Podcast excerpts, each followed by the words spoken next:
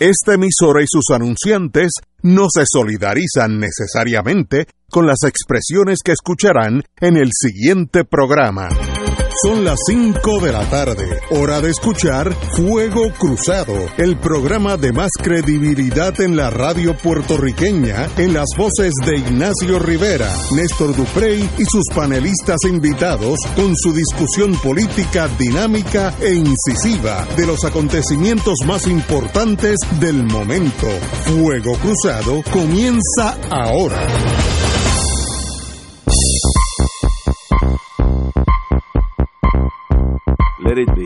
Muy buenas tardes, amigos y amigas de Fuego Cruzado. Estamos hoy. Bueno, hoy para es los que estaban. Déjame 3 interrumpirte. de enero. Queremos transmitir, esto es como cuando hay amenaza de golpe, queremos transmitirle tranquilidad a la ciudadanía. Eh, manténganse en sus casas, no eh, traten de no salir mucho. Eh, Ignacio volvió. La promesa que habíamos hecho de que él no era que se había ido en el exilio, eh, que volvía, pues aquí está. Aquí estoy. Oiga, Ayer yo lo regresé. extrañé mucho. Austin, Texas. Sí, yo lo Como, extrañé como mucho. ellos le llaman God's Country. Cuando tú hablas así, ya tú sabes que tú estás hecho. Yo- el país de Dios, God's Country. Le yo dicen lo, yo lo extrañé mucho. buen, buen lugar. Eh, la pasó bien. Extraordinariamente. ¿Y por qué volvió? Porque no soy inteligente. No, no, pero mire, yo hice una lista ayer que yo lo único que pensaba era en usted. En 48 horas, mire, todavía estaba la mecha de los petardos, estaba caliente todavía. Y esa gente han hecho de todo en 48 horas.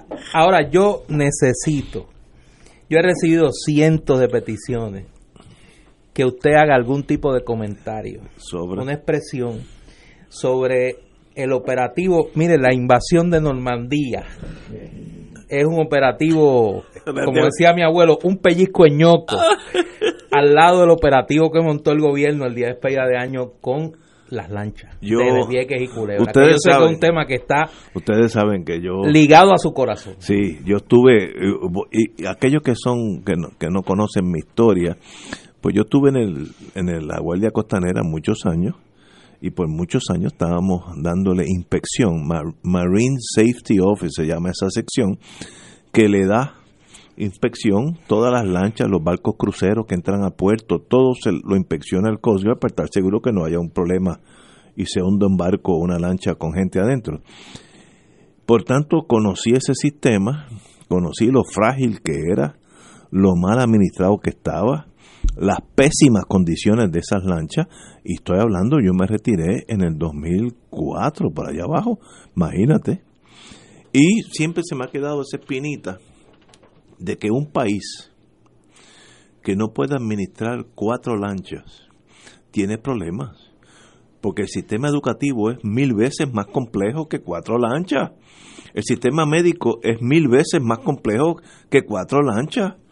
Mire, eso no, no genera tanta problema. Es alguien que sepa de ese mundo, eh, en el mundo anglosajón, que sepa de admiralty, de- del almirantazgo de esas lanchas, cómo se manejan. Y sencillamente Puerto Rico tiene una un impas emocional para bregar con espérate, me están llamando debe ser la gente de las lanchas que quieren que Eso yo que coja- quieren nombrarlo, mire, como, co- Comodoro, lo van a nombrar Comodoro de la flota. Pero ya. Naval de Puerto Rico. al amigo que me llamó pues estoy en el aire lo- luego lo llamo. Pero eso es un microcosmo de la ineptitud administrativa de Puerto Rico porque no estamos hablando de un sistema de trenes que hay que hacer de from scratch. Es cuatro lanchas que ya están hechas. No es que vamos a ser un astillero como Oviedo en España o Pascagoula, Mississippi, que vamos a... No, no, ya las lanchas están hechas. No sé por qué es el problema. No puedo comprender, hoy en la radio hoy, una persona quejándose con un punto muy válido, que si él tiene eh, una terapia médica para marzo 13, me- estoy hablando en términos generales, él tiene que estar seguro que marzo, marzo 13 puede coger la lancha de Culebra o de Vieques a, a Ceiba porque el médico le dio marzo 13 a las 10 de la mañana o a las 2 de la tarde, cuando sea. Pero él no puede asegurarse cabida. Ese día él tiene que estar allí a las 3 de la mañana, aunque le llueve encima. Es algo folclórico que de verdad no tiene explicación. No sé, de verdad. No te quedes con nada, sigue, sigue. es que me, es que Yo me- llevo 48 horas esperando escucharte. Yo vi esa noticia y pensé en ti. No, Sí, pero- a mí me dio doble tristeza. Pero mira, yo, yo estuve presente hace unos años, donde llegamos allí, había una lancha, que había un capitán que era norteamericano, pero puertorriqueño en el sentido que toda su vida estuvo aquí. Y la lancha tenía un- uno de los dos motores mal, el, motor ya estaba para cambiarse. Y digo, bueno, pues este motor hay que cambiarlo. Y el, el capitán dice, mire, en ese garaje que está ahí está el, el motor nuevo. Me acuerdo que fuimos allá, estaba empaquetado en una caja de madera sólida, un, un motor que es del grande de este estudio, dando 25 pies, etcétera, etcétera, una cosa grande, en madera, Colt, de marca Colt. Y digo, "Pero, ¿por qué no se lo ponen? No, porque los, los burócratas saben que levantar una lancha de, de agua a tierra para cambiarle motor puede tomar dos, tres días y en esos dos, tres días, pues no hay servicio. Y digo, entonces, ¿qué están esperando? Que haya un fuego un día y se queme todo el mundo y se hunda todo el mundo. Y dice, bueno, aparentemente sí, me dijo el capitán de la nave.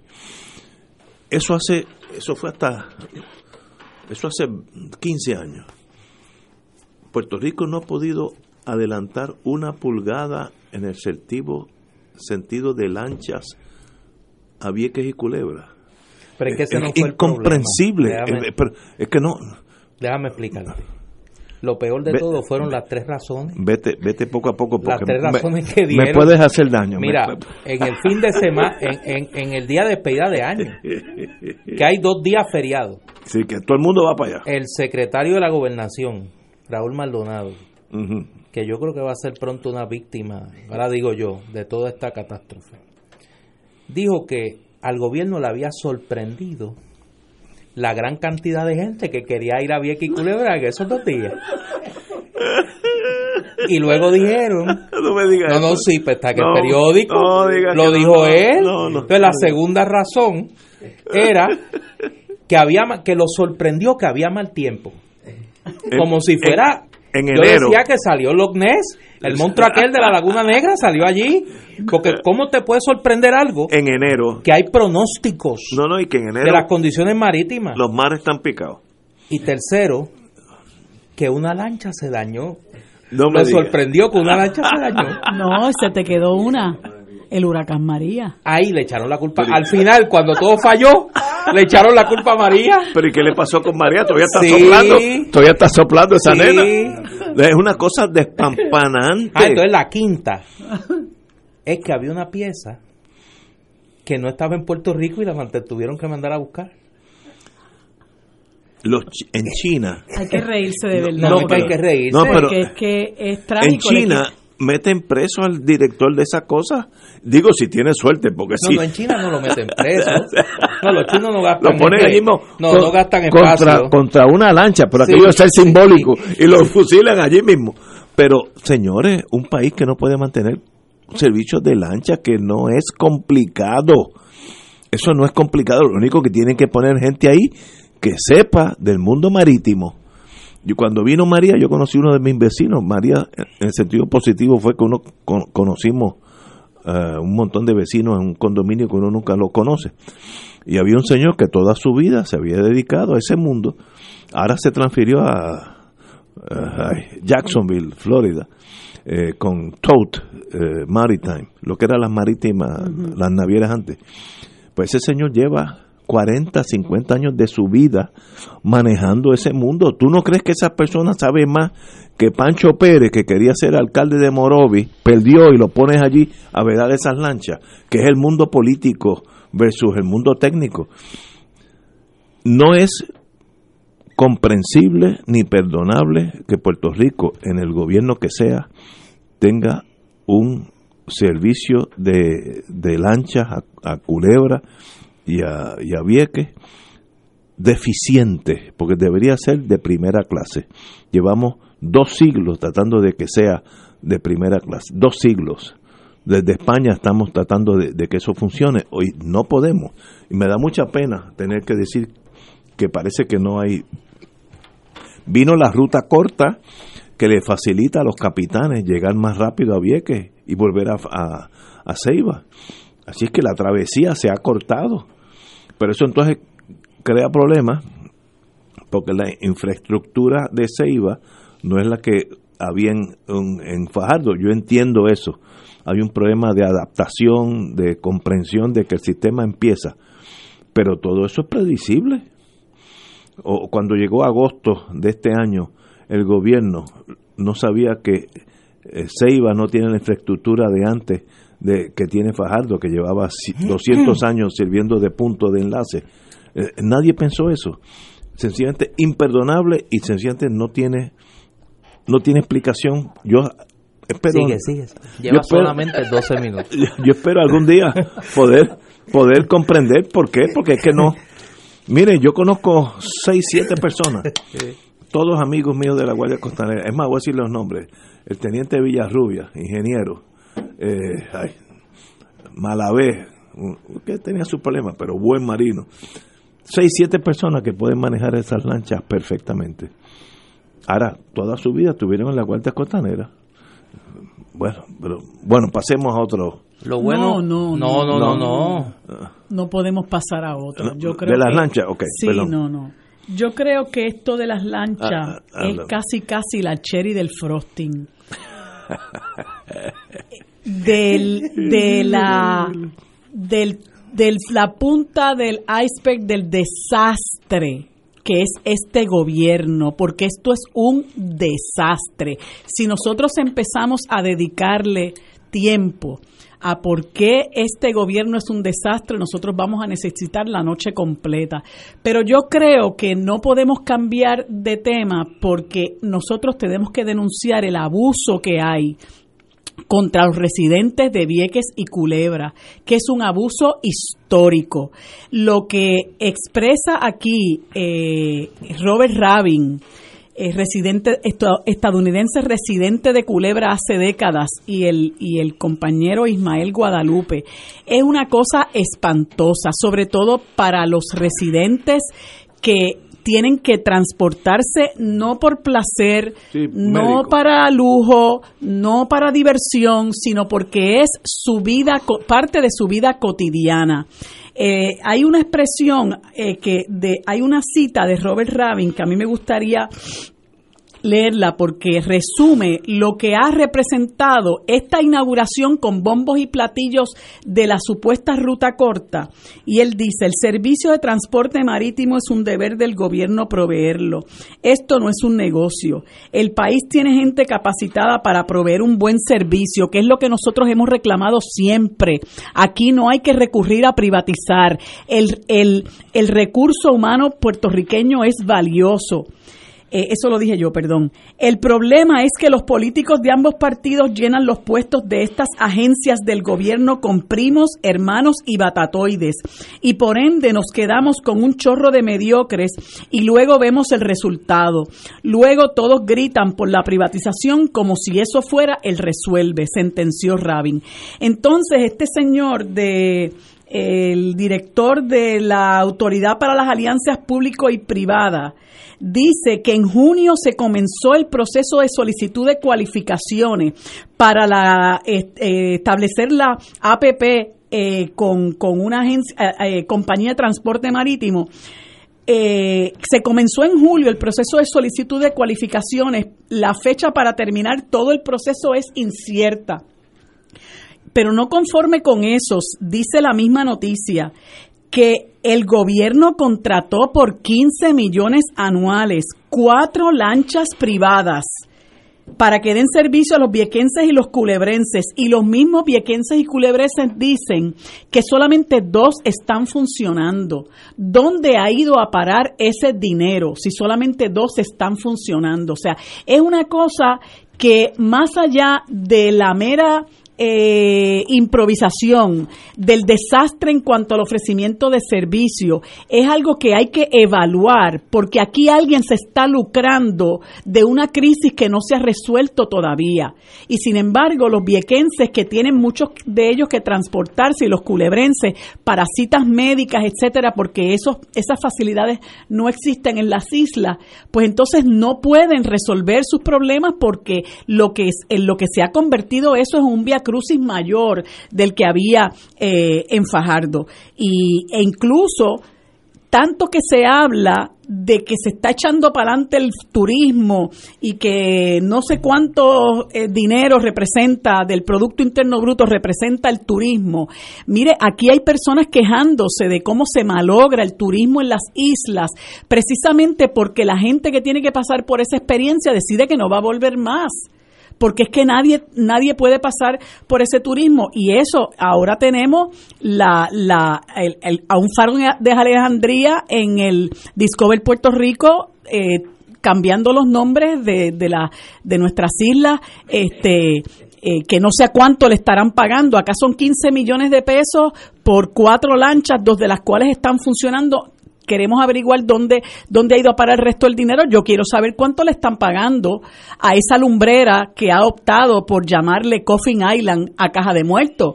Lo próximo que falta es que a nosotros nos digan Richport. Para lo que falta, pues véngase a Richport para que vaya a Coffin Island y después sigue para el Snake Island y así por el estilo. O sea, esto, pero ¿qué es esto? O sea, esto Macondo realmente se queda chiquito.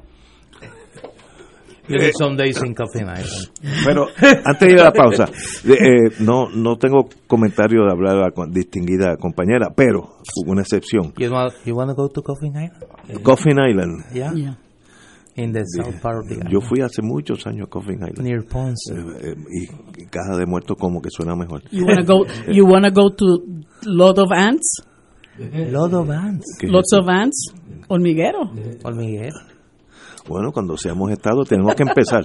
Fíjate, no tengo grandes problemas, pero anyway. Cagua es tan único que no tiene traducción al inglés. Caguax. ¿No hay forma de traducir Cagua en inglés? St. John es San Juan. Por eso. Este, mira, pero mi única excepción a lo que dijo la compañera es que ella se refirió que este gobierno, no, el problema de la lancha lleva 40 años.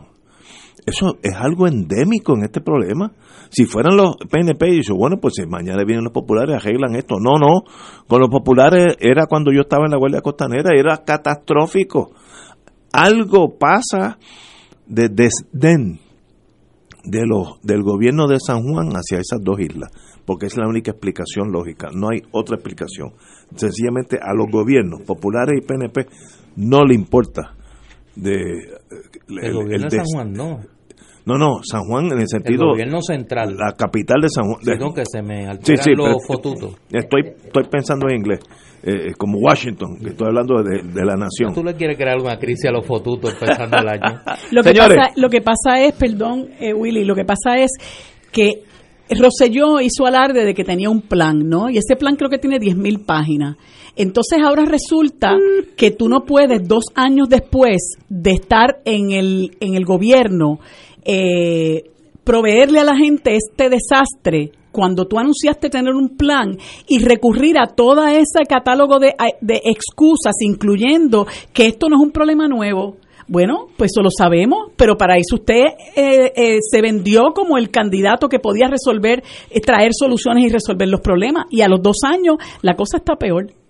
Yo no veo, dado las excentricidades, los bizantinos de nuestra sociedad en ese sentido, no veo cómo no es la única solución la privatización total de ese servicio y que venga Toad Maritime y corra eso a que va a ser mucho más caro estipulado. Eso, el turismo que quiere ir para allá va a pagar 60 dólares. Si no, pues no, no llega a Culebra de Avieque. Eso pero es otra visión que otra, no, no, no es el momento de hablar de eso. Pero lo estipulado es, el servicio sigue siendo extremadamente deficiente. Vamos a una pausa, amigos. Fuego Cruzado está contigo en todo Puerto Rico.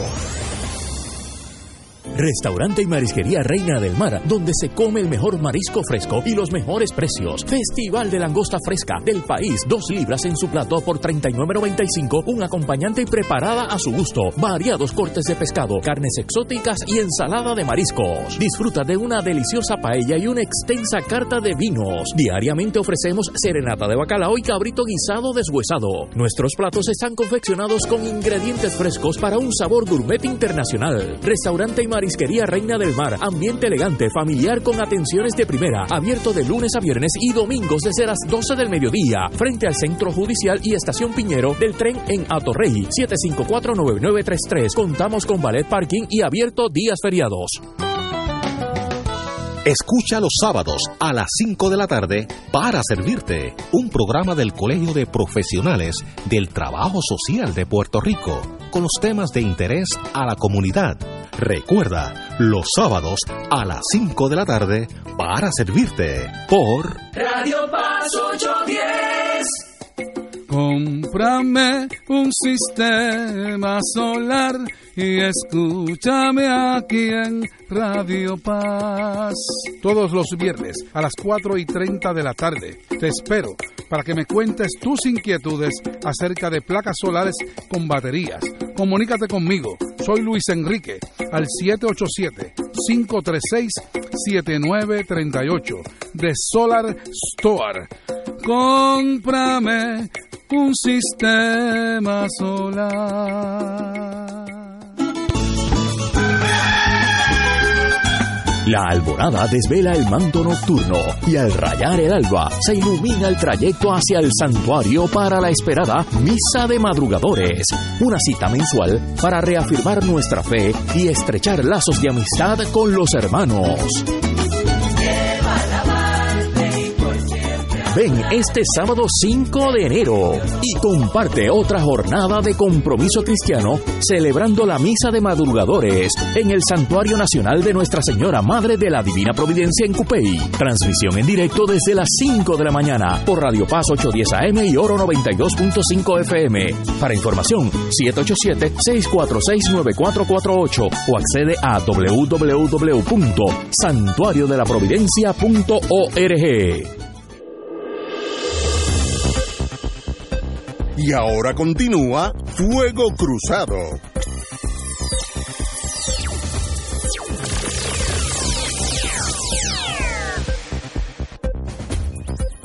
Señores y señores, ya estamos de nuevo, big time en Fuego Cruzado. Oye, antes de ir al otro tema que es importante, que es el tema de la policía, una noticia que llega, eh, una noticia que llega, eh, Nada, que recibimos aquí un, un Yo estoy perdido. de que hubo una determinación de no causa para arresto contra el agente de la policía que ayer eh, mantuvo de rehén a un empleado en la cooperativa Caribbean Federal Credit Union, pero no, no o sea, no tenemos más e información. más información.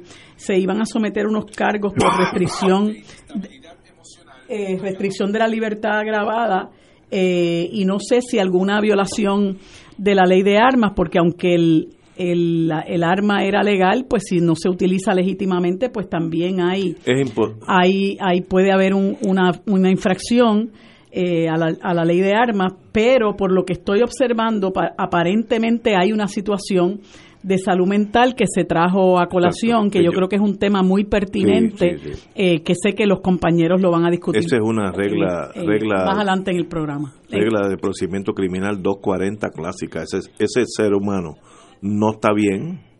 Es que no, no, no hay que analizarlo. Lo que hizo, que yo quiero llevarle un mensaje a- al pueblo de Puerto Rico. ¿Cuál es el mensaje? Tampoco lo sabe.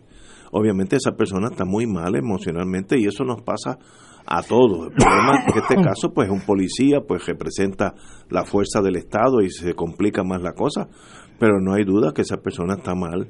Yo no creo que sea procesable en el sentido criminal, pero sí hay que radicarle los casos y ver si está, eh, ah, si se puede proceder criminalmente contra él o si se tiene que meter ah, a un sistema de, de salud mental. Para mí esa persona no está bien. No, no, no. Es la única explicación que tengo porque lo que hizo no tiene sentido. La, la gente que va a hacer a robar un banco tiene un plan, hacen esto, corren con el dinero, tienen un carro que lo espera, pero eso de quedarse allí es suicida, ¿no? Bendito.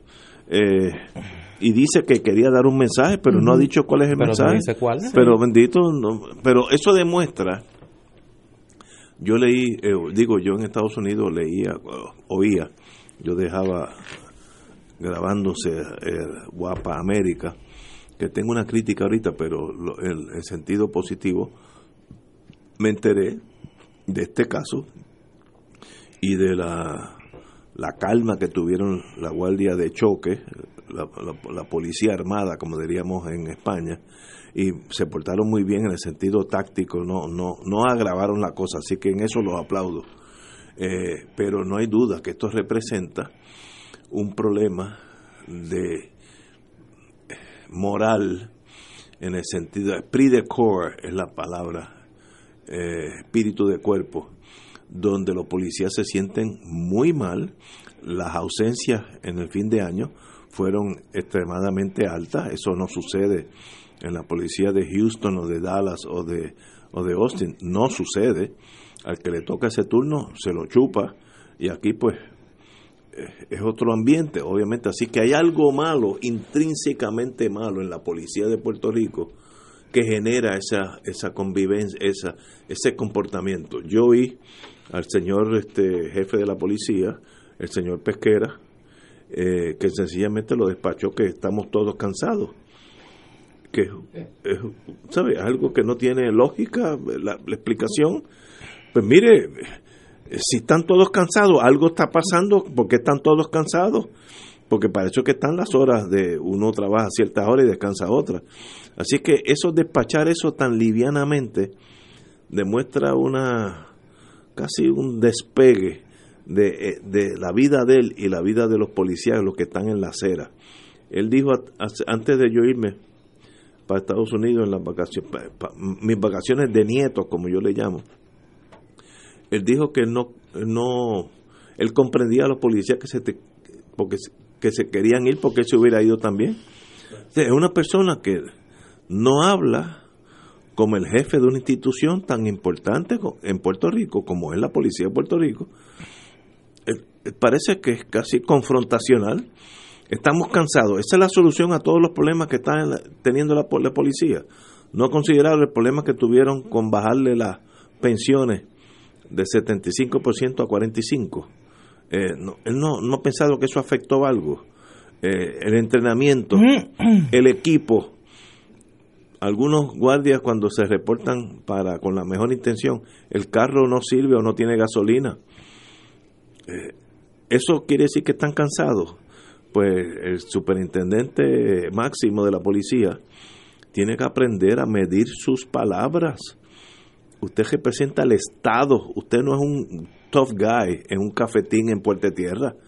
¿Sabe? No, no, no se las eche porque en, digo, en la policía hay hombres que se dedican a, a- a ese cuerpo con alma y corazón y usted lo despacha que los problemas es porque están cansados. Me da hasta tristeza oír eso. Eso, eso no es un superintendente de la policía de, de cualquier país del mundo. Usted me imagina cualquier superin- superintendente de la policía de cualquier estado, Scotland Yard, la Sûreté francesa, hablar así. ¿Alguna vez alguien puede eh, citar algún jefe de policía de cualquier país del mundo, contestar así una pregunta? Busquen a aquellos que son historiadores o periodistas. Esto es un caso insólito, pero ahí está. Compañero. Oye, pero ¿no será que este hombre sencillamente no le importa? No le importa. A él no le importa. A él no le importa. A él está ganándose un dinero. Él obviamente tiene una obsesión ideológica eh, que la canaliza cada vez que puede. Es un insolente. eh, es un prepotente, un hombre demasiado lleno de sí. Y yo creo que al final del camino el grave problema no es que a él no le importe, es que a su jefe no le importa tampoco. Tampoco. O sea, yo creo que aquí, y eso es una resolución de año nuevo que yo tengo, yo no creo en eso, pero esa la hice. Además, las que he tratado de hacer todas me han fallado. pero este espero que no. Eh, yo creo que ya basta de echarle la culpa a los subalternos de Ricardo Rosselló por un problema que es eminentemente del gobernador. O sea, ya Ricardo Rosselló no lleva un día de gobernador, lleva dos años. O sea, y la entrevista que hizo el gobernador al periódico El Nuevo Día ayer, que hablamos un poco de eso ayer, mire, es una vergüenza que Ricardo Rosselló pretenda a dos años de estar sentado allí en la fortaleza, tirándose selfie, jugando con sus nenes, chisteando, chisteando, que este país crea que ahora es que él va a ejecutar y que ha hecho los pasados dos años. Además de tirarse selfie todas las mañanas, aquí estoy jugando monopolio con mis amigos, los secretarios de gabinete. Y ahora viene el otro a darme chiste. Y cuando tengo un break me tiro una foto con la nena o si no con el nene. O con el primero que aparezca por el portón de Fortaleza me tiro un selfie. ¿Y qué hace el gobernador que no se da cuenta del descalabro del país? Que este gobierno es incapaz de hacer aunque sea lo mínimo. O sea, aquí no funcionan los semáforos. Las carreteras están llenas de hoyos los policías son secuestradores. Las lanchas no pueden llegar a su destino. la reforma de salud está a punto de colapsar. Las escuelas no sirven. O sea, ¿qué funciona en el aparato gubernamental de este país? Lo único que funciona es el robo y el busconeo. Buscar un guardia, sacar un agente del CIC para asignárselo a Georgie Navarro para que se vaya a beber. Para que se vaya a beber y a janguear por ahí, a buscar problemas, a mirar lo que no debe. Para eso hay dinero. Pero aquí hubo dos mil agentes del orden público ausentes en el fin de semana de Año Nuevo y no pasó nada. La policía está en una huelga de brazos caídos para todos los efectos prácticos y no pasa nada porque ya no es que no le importe a Henry Escalera, no es que no le importe a Héctor Pesquera, es que a Ricardo Rosselló no le importa. Para Ricardo Rosselló la gobernación es un juego, es un vacilón. Es un largo weekend de fraternidad de cuatro años pago por el pueblo de Puerto Rico. No puede ser. No puede ser. El responsable de esto al final, como decía Harry Truman, the box stops here y para en el escritorio del gobernador el responsable de este descalabro y de que no ocurra absolutamente nada, que no se despida a nadie, que no se tomen acciones contra esta barbaridad cotidiana que vive Puerto Rico, es Ricardo Rosselló. Y ya está bueno de todos, y me incluyo yo, de seguir buscando la culpa en la rama. No, mira, el problema es el árbol, el problema es el, el árbol que está torcido. Y es Ricardo Rosselló, que no le importa ejercer sus poderes como gobernador de Puerto Rico. Señores, tenemos aquí una pausa y regresamos con Fuego Cruzado. Fuego Cruzado está contigo en todo Puerto Rico. La gran familia de City Office Supplies les desea un feliz año 2019. Les recordamos que se acerca el regreso a clases y el 4 y 5 de enero tendremos la venta sin IBU en efectos escolares. Contamos con una gran variedad de agendas, mochilas, loncheras y bultos Samsonite desde 59.95. Libretas escolares desde 50 centavos. Las libretas Sons a 2.49 cada una. City Office Supplies en Manatí, Vega Alta, Río Piedras, Atorrey, Bayamón frente al Cantón Mall y carretera 167, extensión Forest Hill, Bayamón. Visite nuestra página web cityofficesupplies.com 787-786-8233. 2.6 millones de autos en Puerto Rico, algunos de ellos con desperfectos.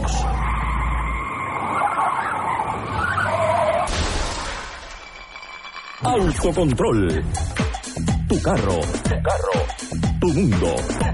Lunes a viernes a las 11 de la mañana por Radio Paz 810 AM.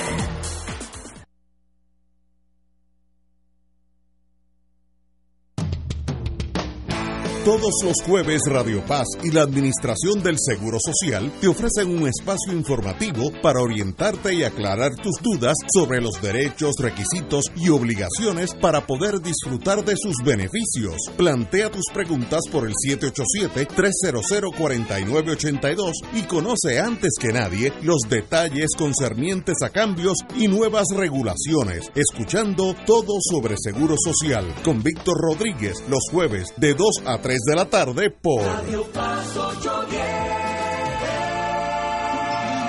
fanático del deporte, la mejor información y el mejor análisis lo escuchas los sábados a las 2 de la tarde por Impacto Deportivo con Javier Sabat y el más completo elenco en deportes por Radio Paz 810 AM y en las redes sociales Facebook, Impacto Deportivo, Radio PR, Twitter e Instagram, Impacto underscore Deport. Juntos, impactando el deporte nacional. Dale una vuelta al mundo los viernes a las 2 de la tarde y repasa las noticias y acontecimientos más relevantes en la compañía de Reinaldo Rollo, el ingeniero Jorge A. García, los sucesos que trascienden límites territoriales y sus protagonistas son objeto de discusión y análisis de nuestro panel. Para ampliar la perspectiva noticiosa de nuestra audiencia, emprende una vuelta al mundo cada viernes comenzando a las 2 de la tarde por...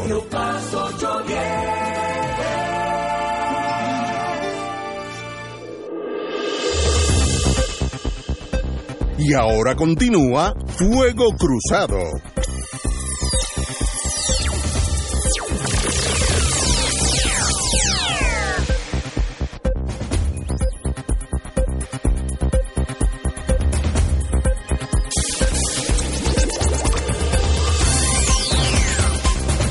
Back in the US of A. Privilegio tener aquí, o de paso, este el, el compañero, déjeme, pa- para no citarlo mal, Jay Fonseca me, me envía información sobre las lanchas de Vieques. Oye, saludos a Jay. Feliz Jay, año. Siempre lo oigo. hemos, Hombre bueno. eh, eh, no hemos hablado, no hemos hablado, no hemos coincidido. Me dice, cada, Feliz año. cada viaje a las islas cuesta 13.50 y la gente paga 2 dólares. Así que cada persona que se monta cuesta 11 y pico al, al Estado.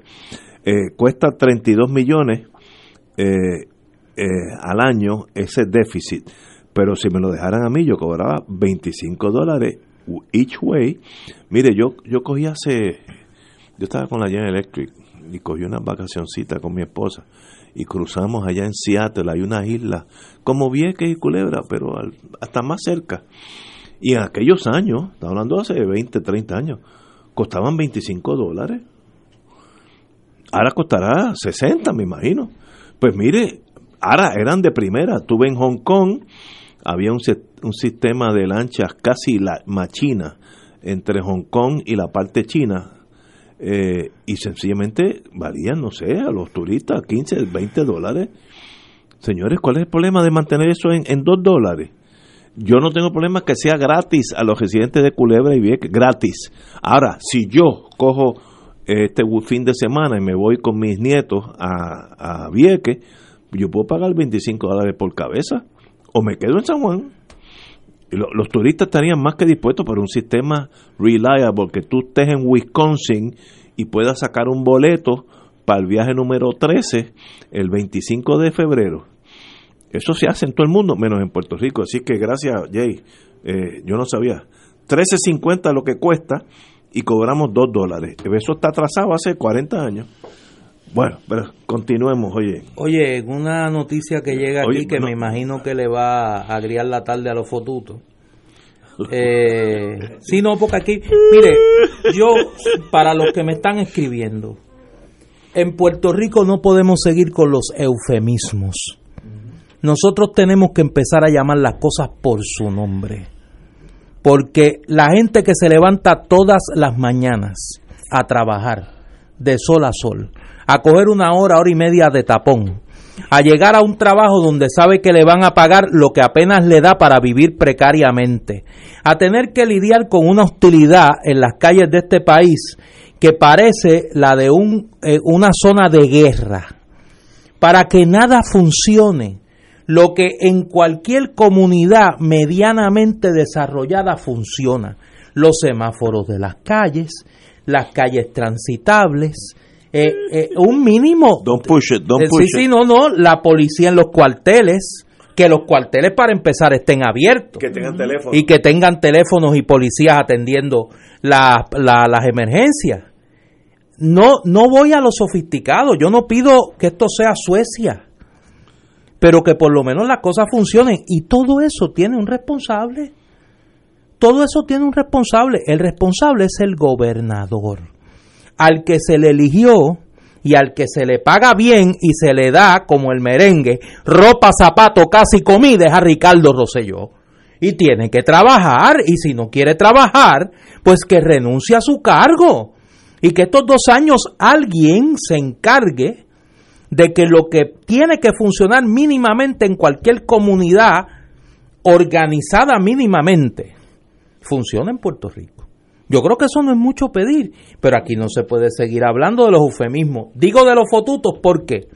Porque aquí hay una gente que está paga por el gobierno de Puerto Rico, que están mañana, tarde y noche repitiendo las barbaridades y las mentiras que la agencia de publicidad COI, que está muy bien paga, reparte las fotos, los selfies, las entrevistas, pagas y no pagas que se dan en los medios de comunicación.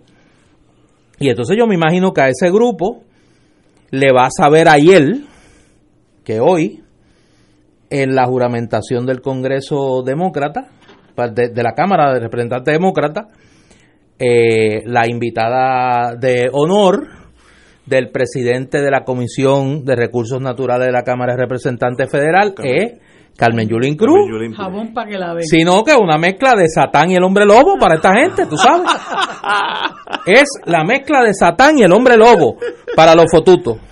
Eh, y entonces, yo me imagino que a ellos le tiene que saber ayer, más todavía, que fue allí a denunciar la condición colonial de Puerto Rico, a denunciar la Junta de Control Fiscal, eh, y a no hacer el papelón que hizo ayer el dúo Cartito, que se dedicaron eh, mañana, tarde y noche y fueron hoy allí a hacer el ridículo, a pedir, en vez de siete capataces, un capataz. Y esa es la tragedia. Nosotros no solo no tenemos gobierno, sino que tenemos a la inmensa mayoría de la oposición política, salvo contadas excepciones, eh, distraída en la nada. Distraída en la nada. Pues mira, yo me imagino que esa gente, que repito, ven a Carmen Yulín Cruz como la, la, la, la mezcla de Satán y el hombre lobo, pues le tiene que saber eso eh, a un purgante. A un purgante. ¿Por qué? Porque es la única, sí, aunque no les guste, la única que está planteando en los centros de poder de los Estados Unidos la realidad de este pueblo. Una colonia explotada por una junta de control fiscal y un gobierno estatal corrupto. Tan sencillo como eso. Yo entiendo al Partido Nuevo que desarrollen ese antagonismo a la señora alcaldesa porque la ven como un rival y en boxeo desde que se suben al cuadrilátero ya el otro está mirando mal a- al adversario porque sabe que le puede ganar.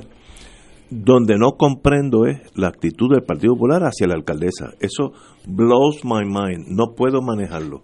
Alguien que tiene exposición absoluta en los Estados Unidos, que todo el mundo la conoce allá, que, ha sido alcaldesa dos veces aquí, así que por algo, por algo gana. Y el Partido Popular no puede ni mencionar el nombre porque le salen este, manchas en la piel al persona, al popular que lo haga. Es un partido en desintegración ideológica. Lo que pasa en el Partido Popular, en el liderato del Partido Sí, Popular, que hay un montón de gente que si tú les das a escoger entre la estadidad y la independencia o la soberanía, ellos van a arrancar por la estadidad y que son profundamente antiindependentistas, profundamente antisoberanistas, porque son unos pitiyanquis, punto, ellos son unos pitiyanquis. Lo que pasa es que se mantienen en el Partido Popular porque si hubiera una oportunidad de polarización, si el Partido Popular explotara como un psiquitraque, como dicen, ellos tuvieran que arrancar para el PNP, en el PNP no van a poder estar guisando como guisan aquí, porque tienen a- van, a, van a irse a la cola de la fila, entonces tienen que mantenerse con respiración artificial en el Partido Popular. Entonces, Yulín, con la visión política que tiene y la visión de país que tiene, y lo que ha planteado que es su aspiración para el país, pues obviamente para ellos eso es anatema y, a- y ella es una amenaza. Una amenaza. Pero, pero ella recoge el sentir de mucha gente de la base de ese partido que está igualmente descontenta. Eh, pero lamentablemente eh, el, el que ese liderato esté en ese par- en el partido es perjudicial para el país entero porque ahora mismo ocurren un montón de cosas y ese liderato está silente. O sea, ¿dónde está la combatividad del Partido Popular ante todo este desmadre?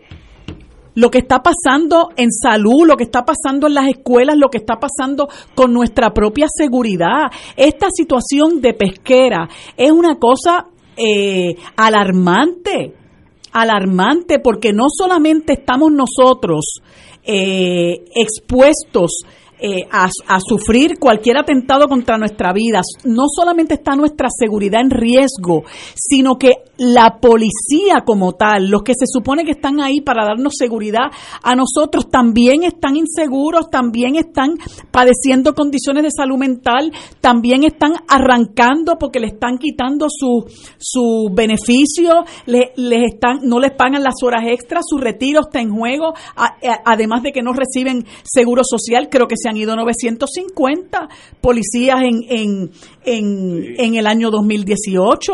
Y entonces tú tienes este señor que es un prepotente, que a él nada lo turba, nada lo espanta, como Santa Teresa, porque él está muy cómodo con sus beneficios marginales y sus 250 mil pesos al año.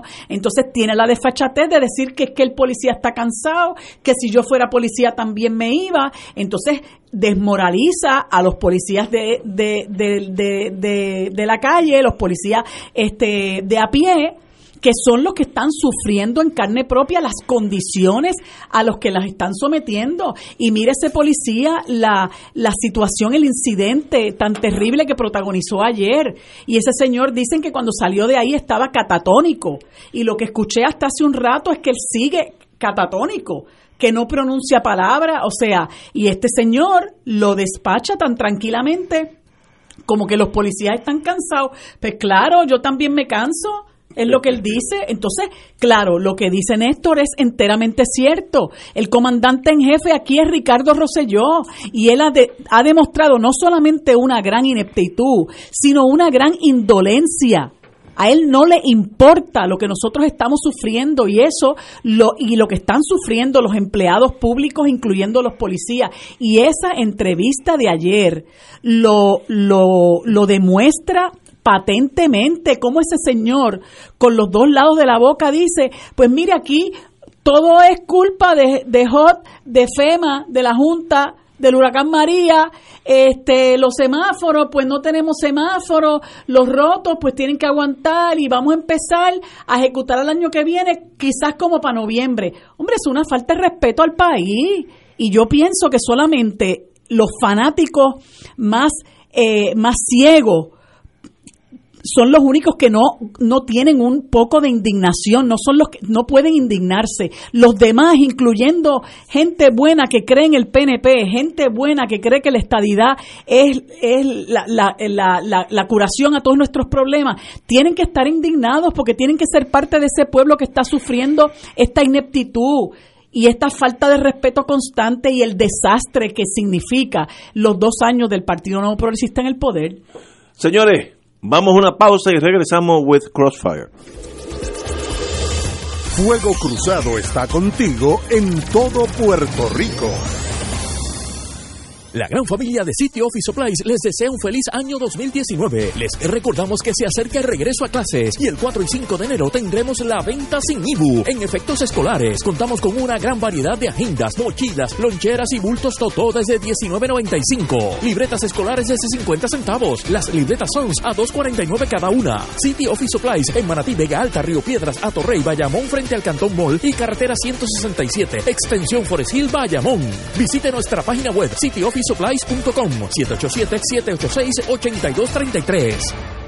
Anímate, pues queremos invitarte a una experiencia única, a visitar la tierra donde nació, vivió, murió y resucitó nuestro Señor Jesús, que marcará, transformará y desatará un proceso de crecimiento espiritual. Anímate y ven a orar con las Sagradas Escrituras y a tener un encuentro personal con Jesucristo, pues no somos turistas, somos peregrinos. Podrás celebrar la Santa Misa en los santos lugares y el sacramento de la confesión. No te arrepentirás de ir, será del 29 de mayo al 9 de junio Los precios que te ofrecemos son con las tres comidas diarias incluidas y pasaje aéreo con sus impuestos. Para más información llama a los teléfonos 787-929-4070 y 787-755-8670. Director espiritual y coordinador, Padre Danilo Martínez Duarte. Llama ya.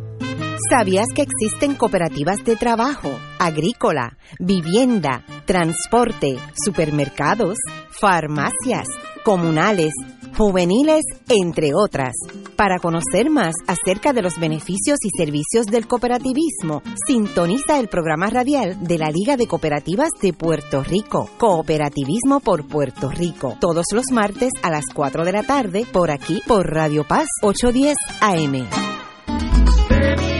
Cantando en fiesta de reyes, trayendo aguinaldos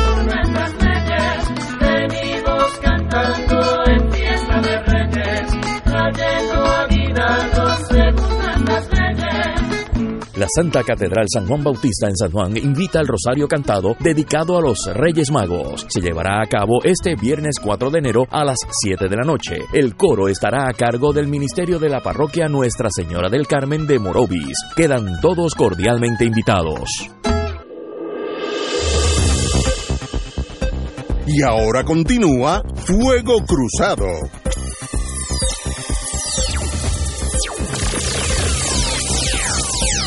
Regresamos, amigas y amigos, a Fuego Cruzado. Eh, tengo varias eh, peticiones y comentarios aquí en, en las redes de esta determinación que se toma, que la, la adelantamos aquí en el titular, de no causa para arresto contra el agente Gabriel Hernández Jiménez, que fue el que protagonizó ayer la situación con unos rehenes en una cooperativa del área de Guaynabo.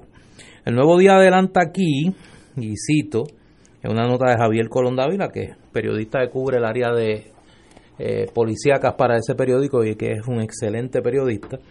El nuevo día supo que el magistrado tuvo reparos con la manera en que la fiscal Michelle Colón presentó la prueba y cómo no se identificó en sala al arrestado la fiscalía irá en alzada. Colón radicó cargos por violación a la ley de armas, disparar o apuntar armas, tres cargos menos graves de amenaza, un cargo por poner en riesgo la seguridad pública y un cargo por restricción a la libertad agravada. Eh, el comisionado Henry Escalera había dicho que tan pronto se le radicaran los cargos en su contra, se iniciará el proceso para destituirlo. A pesar de varios intentos, la policía no ha revelado si Hernández Jiménez tenía investigaciones pendientes en su expediente o si había sido tratado por una condición de salud.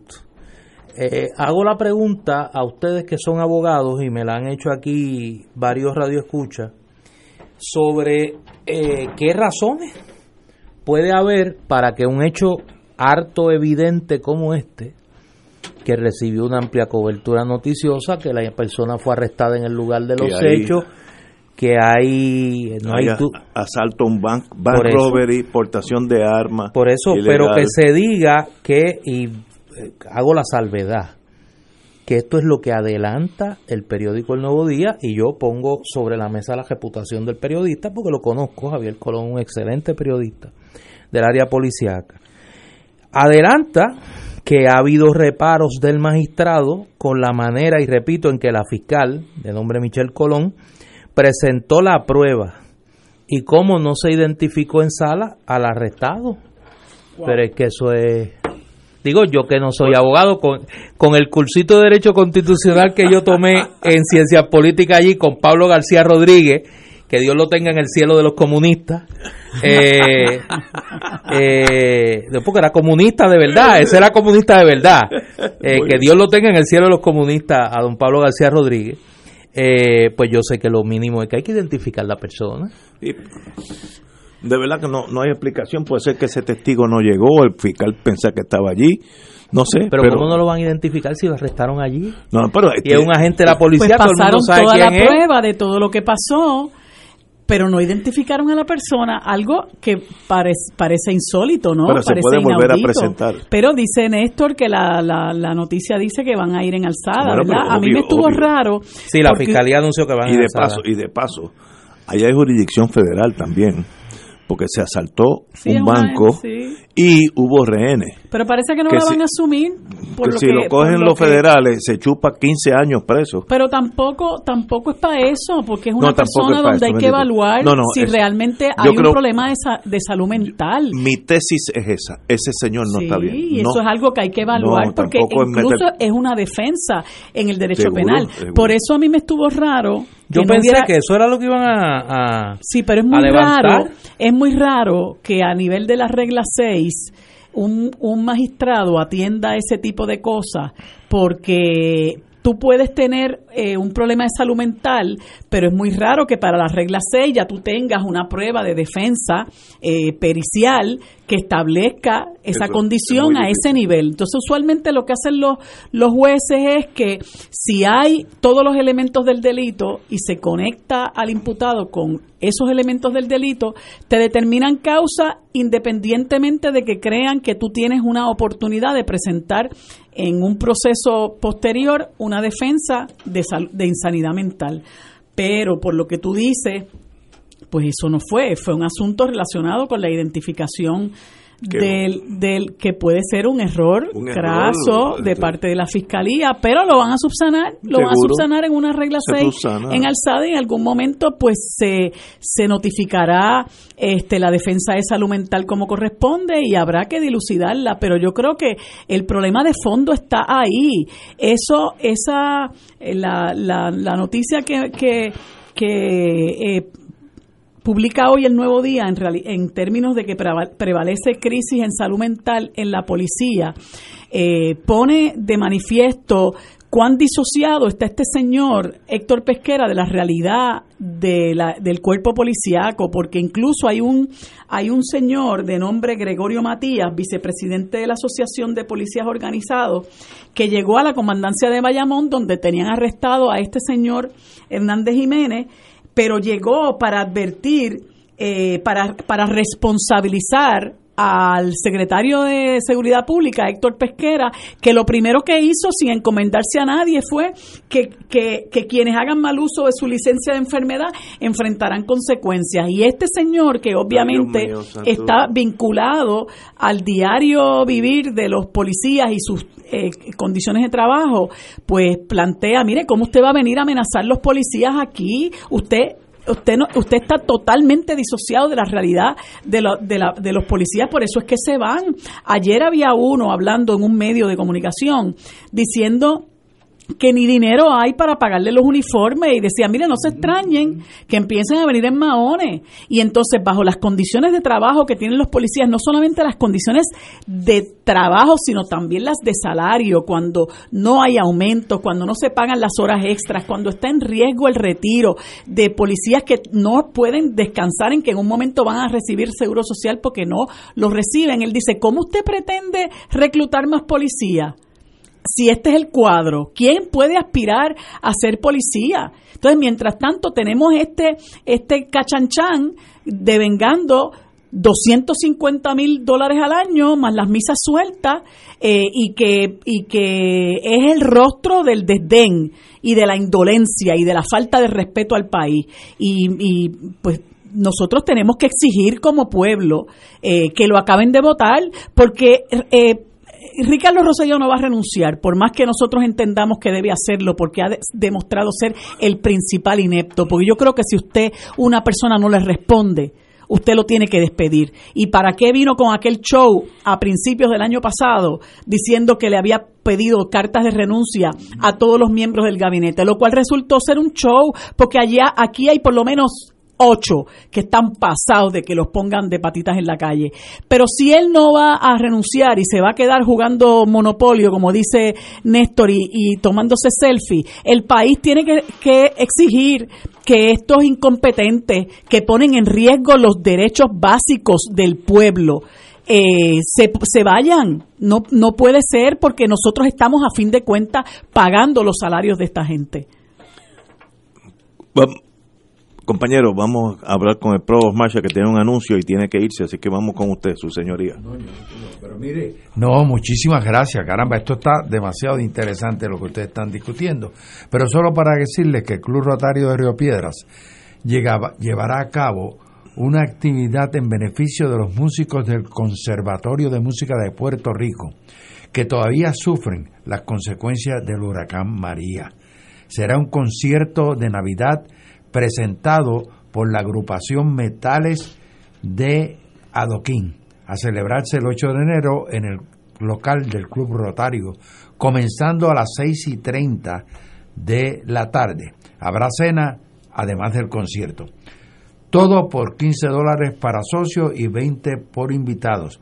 Niños menores de 8 años tienen entrada gratis.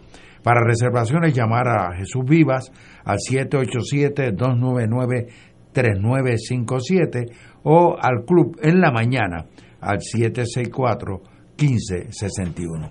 Y Nos esperamos está, y gracias. y el club está en la avenida, la avenida Ponce Ponce León, León. pero en la carretera vieja para De Caguas.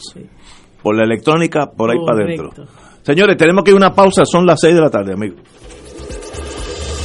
Fuego Cruzado está contigo en todo Puerto Rico.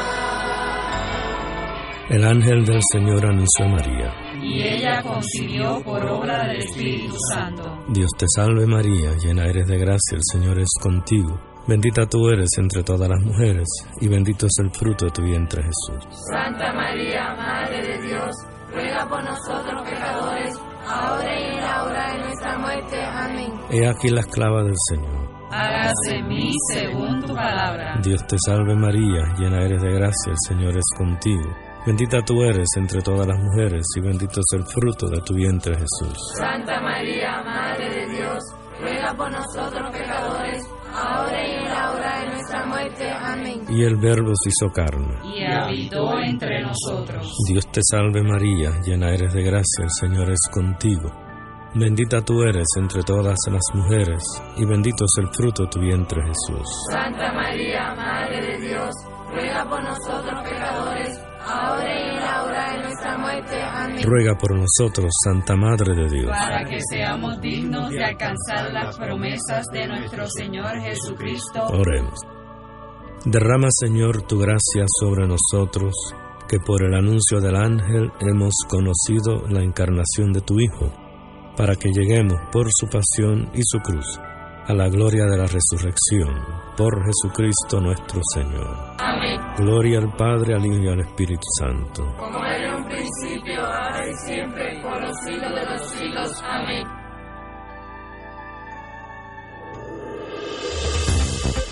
Aquí la llama se enciende cada tarde a las 5 porque escuchas Radio Paz 810 AM, WKBM San Juan y retransmite en diferido WOROFM Corozal San Juan, la Casa de Fuego Cruzado, el programa de más credibilidad en la radio puertorriqueña.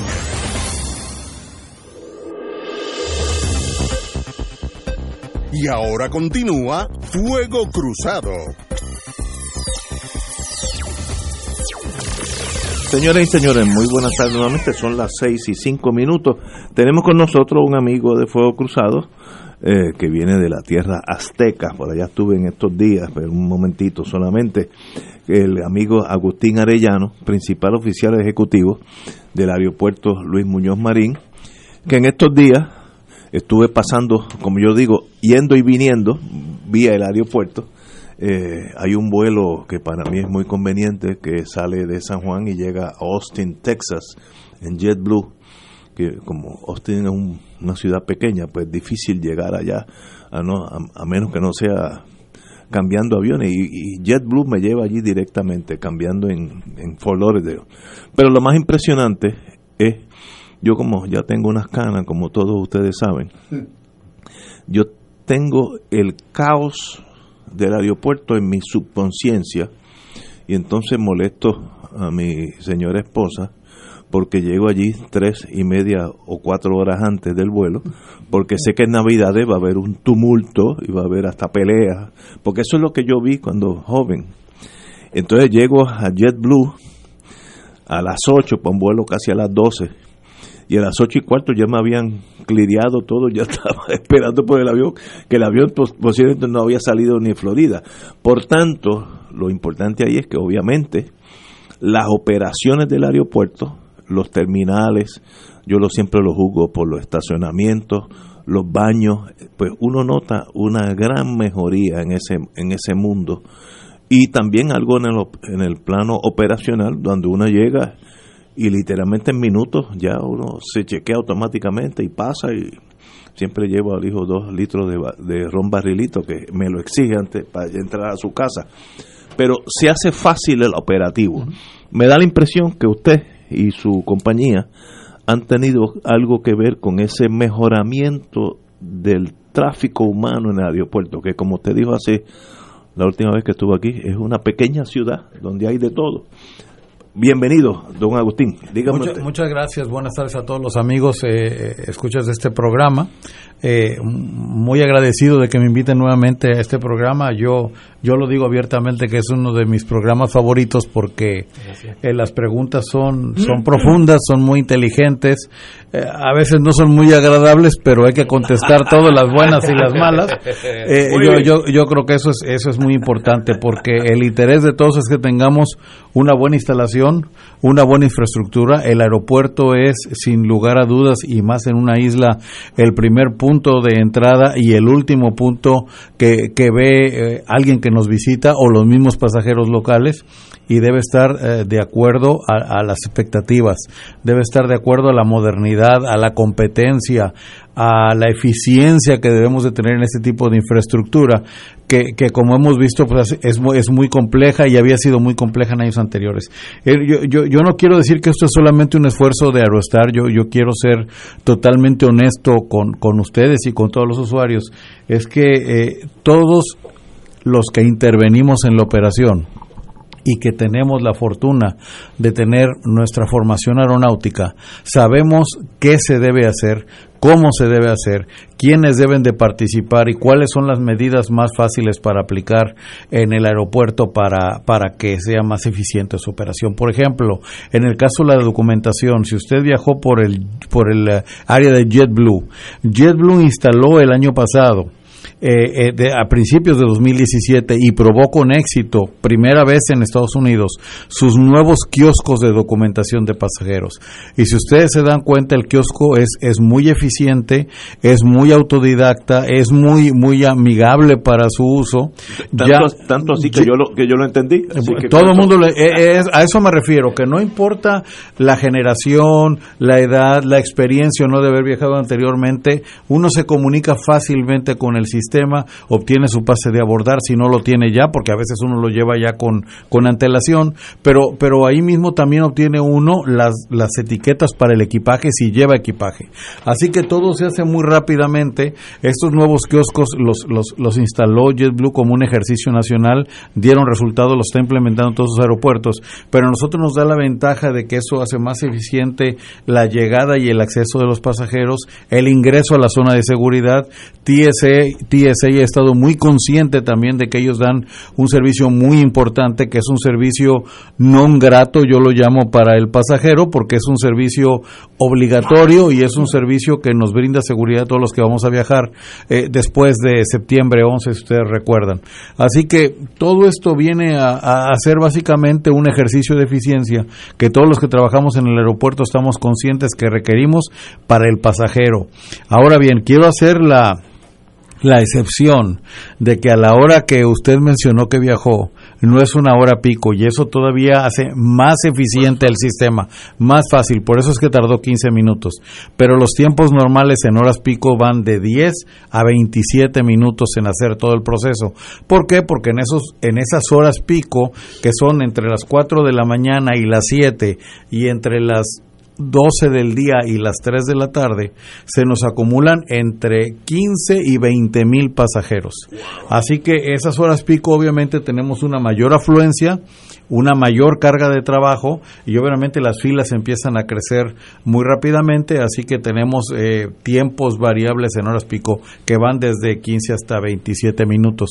Eh, pero, pero en todo este periodo vacacional, le quiero decir con gusto que hemos sido muy eficientes, los tiempos promedios han sido buenos y esto también se nota porque contrario a otras informaciones que hemos visto por ahí, vamos a llamarle eh, muy positivas en cuanto al desarrollo. Yo le quiero decir que el aeropuerto Luis Muñoz Marín no nos hemos recuperado todavía aún del impacto de María. Eh, tenemos menos pasajeros de los que teníamos antes de María y yo les tengo que decir que este año lo vamos a cerrar con 5.8% menos pasajeros que los que hicimos en 2016. Así que todavía estamos recuperando, si ustedes recuerdan después de María, las líneas aéreas obviamente redujeron sus frecuencias de vuelo a Puerto Rico porque asignaron los aviones a otros destinos y sus itinerarios se volvieron a regularizar hasta julio del 2018.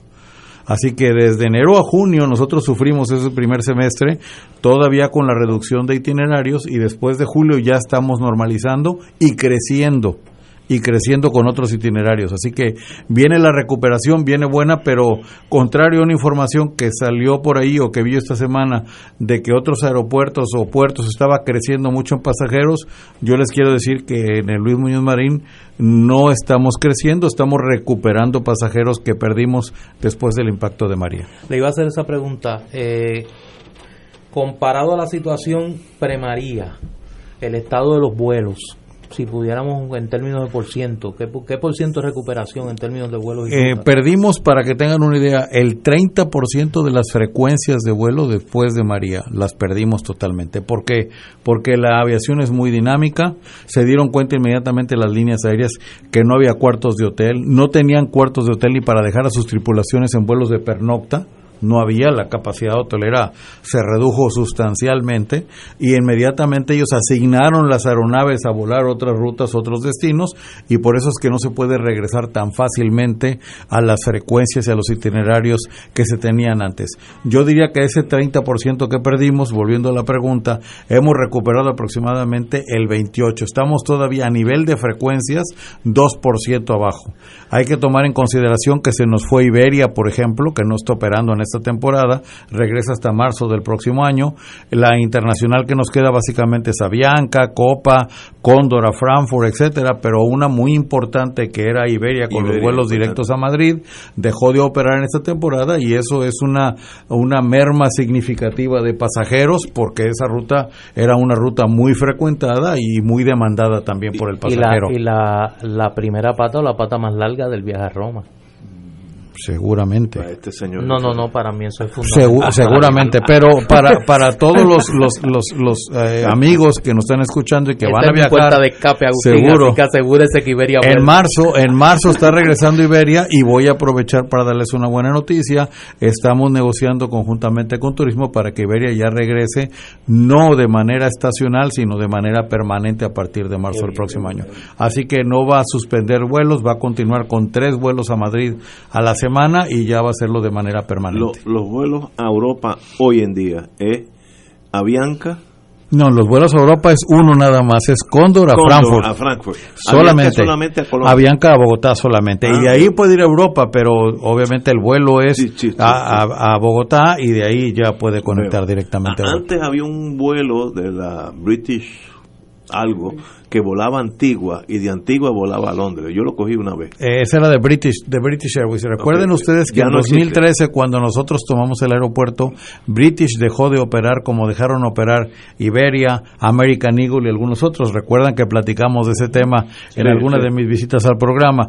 Así que en 2013 fue esa, esa gran, yo diría, gran baja sufrida por el aeropuerto, porque las líneas aéreas venían de, de esfuerzos ah, estériles por tratar de negociar una mejor relación con el aeropuerto. Estábamos en el proceso de la concesión, la, la, la condición del aeropuerto era complicada. Ya eh, American Airlines había decidido reducir sustancialmente el número de operaciones en San Juan porque había movido su hub de operación a Miami, el del Caribe. Así que el, el aeropuerto y, y San Juan en particular como destino estaban sufriendo una merma considerable tanto en rutas como en, en, en, en ofertas de vuelos. Y toda esa red de vuelos se tuvo que reconstruir toda vez que nosotros tomamos la concesión del aeropuerto y empezamos a trabajar poco a poco con las líneas aéreas para volver a retomar precisamente los destinos, las frecuencias y, y, y el mercado que demandaba el pasajero. ¿no? ¿Cuáles son las líneas principales nuestras a Estados Unidos en este momento? Eh, la número uno, sin duda, JetBlue. JetBlue, No, sí. JetBlue, para que todos estemos claros, maneja 33% del total de operaciones y tráfico en el aeropuerto. Wow. O sea, de los 8.6 millones de pasajeros que tiene el aeropuerto, el 33% los maneja JetBlue. Así que Eh, en segundo lugar está Southwest, en tercero American y luego vienen Delta United eh, inmediatamente ¿Por qué, después. si usted sabe, por qué American, que era la líder aquí por una década o dos décadas, ha decidido abandonar o, o minimizar su presencia aquí? Bueno, eh, eh, es cualquiera de las dos. Yo, yo digo abandonar porque cambió el modelo de negocio que tenía. El modelo de negocio de American era un modelo de negocio en donde el hub del Caribe lo, lo hacían en San Juan. Por lo tanto, aquí tenían American Eagle, que era la línea aérea Que subsidiaria que hacía todos los tramos intercaribeanos o, de entre las islas y volaba todos sus pasajeros con los famosos ATRs que todos conocimos y todas las líneas o las rutas directas a los hubs de American que era Miami, Dallas, Nueva York, Chicago, etcétera, los hacían obviamente con, con los aviones de, de largo alcance.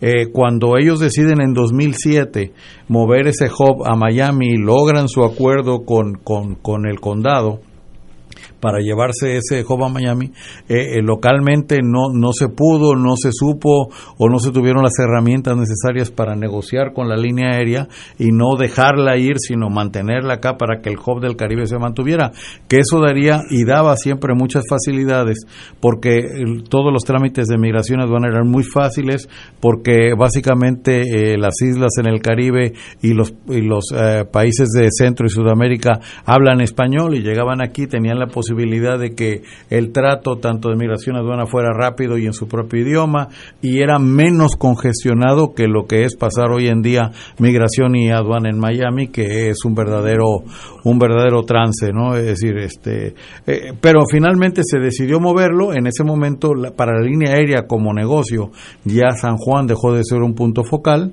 lo fue desechando básicamente, ya no invirtió en el aeropuerto, en las instalaciones, y por eso el Luis Muñoz Marín tuvo ese gran impacto operativo y fue obviamente cayendo también por un po- falta de eh, adecuada administración, entonces acumuló deuda muy rápidamente. Recuerden que cuando tomamos el aeropuerto, Puertos tenía una deuda de 900 millones de dólares Wow, precisamente wow. en ese aeropuerto.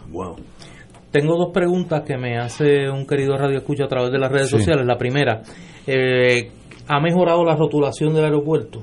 No, de- esa es una pregunta muy buena porque vamos a decir, la rotulación del aeropuerto ha mejorado enormemente al interior del aeropuerto. Pero al exterior. La- al exterior no ha mejorado porque nos la dañó el, el huracán María. Y entre nuestros famosos ires y venires y, y- y problemas logísticos con la compañía de seguros, el paquete de, de- de información o de básicamente de rotulación, etcétera, se nos fue quedando un poco rezagado. Ya se hizo, les quiero decir, aprovechando el día que hoy se firmó el contrato y que en cuatro meses, que son 120 días, vamos a tener rotulación nueva exterior en todo el aeropuerto, precisamente como parte de un nuevo esfuerzo. No va a ser la misma, vamos a aprovechar para cambiarla, va a ser más moderna, más eficiente, pero efectivamente el exterior no está lo suficientemente eh, reparada como para que tengamos una, una información clara. Yo, yo, yo lo reconozco en este momento. Hay una segunda pregunta, creo que ya usted la contestó en parte, pero voy a cumplir con hacerla. ¿Por qué hay tan pocos vuelos a Europa, el Caribe y Sudamérica? Um, Yo diría que la respuesta es muy fácil. Eh, los, los, los vuelos a Europa y los vuelos a, cualquier otro destino eh, han cambiado mucho de lo que era antes a lo que es hoy. La aviación se ha convertido en, en- en un negocio muy competido, muy demandante y muy de nichos de mercado.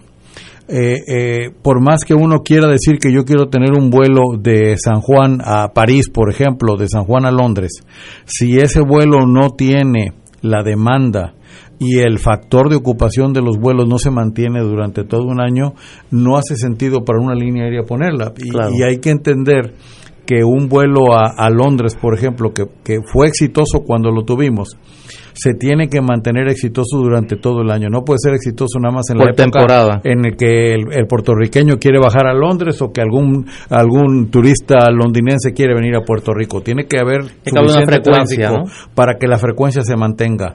Eh, esa es una. Y la otra es que tiene que haber una tarifa competitiva que permita que ese vuelo precisamente se mantenga. Si ustedes recuerdan cuando lo tuvimos, el éxito de Norwegian al ofrecer el vuelo a Londres era en gran parte su tarifa. Usted por 689 dólares podía volar ida y vuelta a Londres.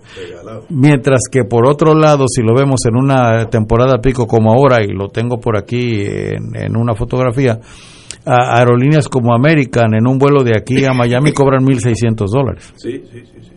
Así que eh, esa composición de tarifas entre el mercado internacional y el mercado doméstico genera las posibilidades de que tengamos más o menos vuelos. Yo considero que manteniendo el vuelo de Madrid, que es, un, es una puerta de entrada grande para Europa. Eh, teniendo Frankfurt con Cóndor, tenemos dos de los principales puntos. A mí me agradaría volver a retomar el punto de entrada de Londres, porque es también muy importante para otro tipo de pasajero y distribución y se, y se ha visto que se mantiene. Y si ya quisiéramos pedir un poco más, sería lograr una entrada a París. Con esas cuatro puertas de entrada, San Juan estaría súper conectado. El problema es que solamente vemos 3 millones de personas viviendo en San Juan. Y aunque esas personas y esos pasajeros viajan mucho, no mantienen para esas cuatro puertas de entrada permanentemente el Sí, volumen durante el año. Así que tendremos que seleccionar entre dos y quizá tres puertas de entrada para Europa. En el, el continente americano estamos extendiendo en, en básicamente en los Estados Unidos y en Sudamérica tenemos el Bogotá que ya se está haciendo diario, salvo un día de la semana se hace diario con Avianca y estamos buscando fuertemente un vuelo más adicional directo o a Río de Janeiro o a Sao Paulo. Eso complementaría mucho la oferta para Sudamérica. Eh, eh, esto de el éxito de Avianca ha impactado a Copa. Copa redujo su frecuencia a Panamá en un vuelo, precisamente porque le estaba quitando tráfico el, éxito de Avianca, pero pero se complementa porque Panamá y, y- y Bogotá finalmente para los pasajeros eh, locales de Puerto Rico simplemente eran puntos de conexión para ir a otras partes, así en que eso este se momento, complementa. ¿cuál es su principal problema como administrador del aeropuerto?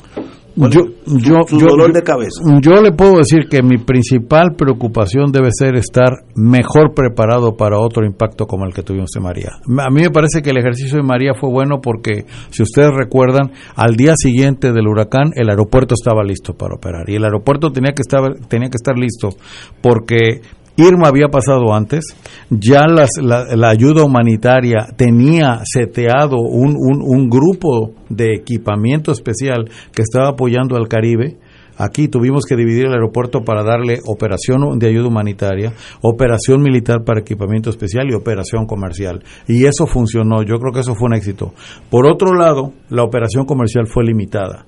No teníamos suficiente energía, la energía eléctrica tardó 10 días en llegar de regreso al aeropuerto. Obvio, entendemos que, que la infraestructura eléctrica fue, fue impactada severamente y que primero tenía que darse la energía a los hospitales, etcétera, y luego al aeropuerto. Estuvimos operando con plantas de emergencia, pero yo creo que mi mayor preocupación en este momento es generar energía que pueda ser eh, confiable, permanente y que el aeropuerto pueda estar 100% operativo de manera independiente, de, manera que no dependamos de prepa, que ese, esa es mi preocupación, que independientemente de la afectación que pudiera tener prepa en su momento, lo cual es absolutamente, eh, yo diría, lógica y, y- y todos debemos estar conscientes de que puede ser, eh, lo cierto es que el aeropuerto debe, por sus propios medios, con generación de energía de emergencia, con cogeneración o cualquier otro tipo de energía alternativa, estar disponible para operar, porque eh, sin duda alguna no hay otra forma de traer equipamiento,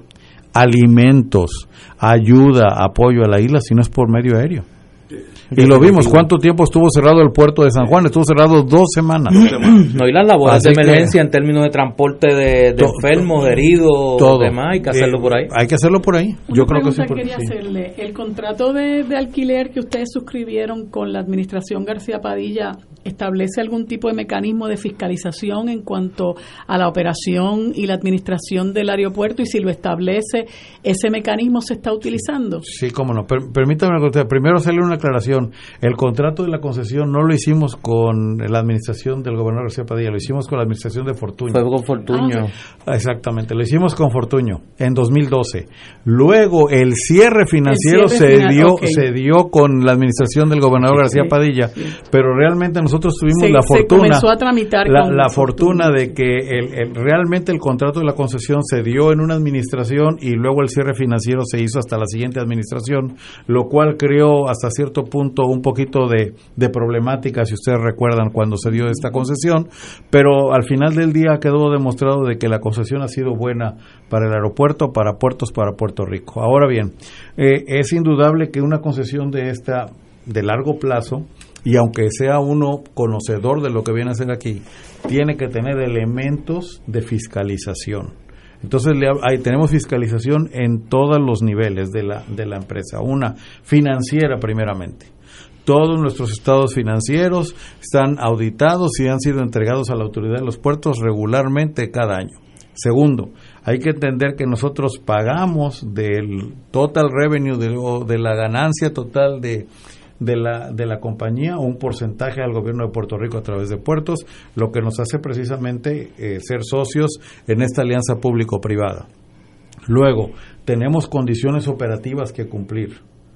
Tenemos que ver eh, cuántos eh, pasajeros por hora máximo tenemos que manejar, cómo deben de estar los tiempos de espera en los puestos de cotejo de seguridad, cuánto tiempo debemos de trabajar conjuntamente con las líneas aéreas para que entreguen el equipaje documentado, etcétera. To- todos esos parámetros de limpieza, por ejemplo, en los baños, en las instalaciones y cada año, cada año viene un grupo de auditores de infraestructura que contrata a la autoridad de los puertos para que vengan a hacer una revisión y hay un reporte anual de las condiciones de la facilidad. ¿Por qué? Porque el contrato que firmamos dice que nosotros somos responsables de mantener, rehabilitar, operar, manejar y en todo caso eh, poner al día o remodelar al día o hacer más competitivo la facilidad que nos fue entregada para la operación. Así que estamos bien regulados en esas tres etapas y yo creo que eso da todavía mayor claridad al contrato de la concesión. Don Agustín, un privilegio tenerlo aquí. Lo seguiremos molestando de vez en cuando porque el aeropuerto para una isla como la nuestra es el punto de entrada y salida de casi todo. Así que usted está a cargo de esa importante misión aquí, así que bienvenido nuevamente a Fuego Cruzado. Muchas gracias. Gracias, don Agustín. ¿eh? Al Como contrario, siempre. muchas gracias. Eh, yo siempre estaré a su disposición para los temas que haya lugar, como les dije, y los buenos y los no tan buenos los, los veremos. ¿Por qué? Porque el aeropuerto es, es una instalación y una infraestructura vibrante, con operación día con día y en donde pasa de todo. Y las situaciones que se puedan presentar pueden ser de cualquier tipo, desde un incidente hasta un accidente y ojalá nunca nos pase nada que tengamos que estar aquí por algo, pero como todos sabemos, nadie está exento de eh, eh, la, la transportación aérea es la más segura aún al día de hoy del mundo. Pero siempre hay de vez en cuando Sí, algún tema en el que tengamos que, que enfrentar alguna situación, obviamente que hay que explicar, que de repente puede ser fuera de la normalidad y que para eso estamos, ¿verdad? Para explicarla y para que podamos responder a todos los cuestionamientos de su radio Cuando eso suceda, usted puede contar con mi llamada para que venga aquí. Estamos siempre a la orden y un privilegio estar con ustedes. Privilegio. Felicidades. Agustín. Agustín Arellano, principal oficial ejecutivo del aeropuerto de Puerto Rico. Vamos a una pausa, amigos. Fuego Cruzado está contigo en todo Puerto Rico. La gran familia de City Office Supplies les desea un feliz año 2019. Les recordamos que se acerca el regreso a clases y el 4 y 5 de enero tendremos la venta sin IBU en efectos escolares. Contamos con una gran variedad de agendas, mochilas, loncheras y bultos Samsonite desde 59.95. Libretas escolares desde 50 centavos. Las libretas Sons a 2.49 cada una. City Office Supplies en Manatí, Vega Alta, Río Piedras, Atorrey, Bayamón frente al Cantón Mall y carretera 167, extensión Forest Hill, Bayamón. Visite nuestra página web cityofficesupplies.com 787-786-8233. La oficina médica del Dr. Ramón Luis López Acosta, especialista en medicina de familia, provee servicio a pacientes adultos y geriátricos de manera continua y comprensiva, servicio de medicina primaria preventiva y de medicina intrahospitalaria a nuestros pacientes, localizada en la calle Lloveras 650, edificio Centro Plaza, suite 207, Santurce, cerca del Hospital Pavía. Llámenos al 787-725-7888, 725-7888 y haga una cita para evaluación. Aceptamos la mayoría de los seguros médicos Advantage y comerciales. Buenos días familia. Es la casa a la que siempre puedes llegar sin invitación. A las 10 de la mañana, Judith Felicie es tu anfitriona para conversar sobre medicina, psiquiatría de niños y adolescentes, artes, derecho, valores y fe. Todos los días por Radio Paz 810 AM. Buenos días familia. Donde una conversación parece demasiado corta. Buenos días familia. De lunes a viernes por Radio Paz 810 AM. Como parte de la conducta ética que debe regular lo que piensa, hace y dice cada rotario antes de actuar, este debe plantearse lo siguiente. ¿Es la verdad? ¿Es equitativo para todos los interesados?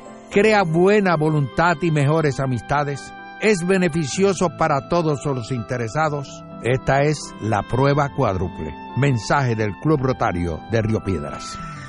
Cada sábado de 9 a 11 de la mañana tendrás un encuentro con De Frente con la Verdad, donde se discuten asuntos que tocan de cerca la actualidad en todas sus perspectivas, las historias que afectan a tu diario vivir, estos y otros temas analizados desde el punto de vista evangélico. De Frente con la Verdad, todos los sábados de 9 a 11 de la mañana por Radio Paz 810.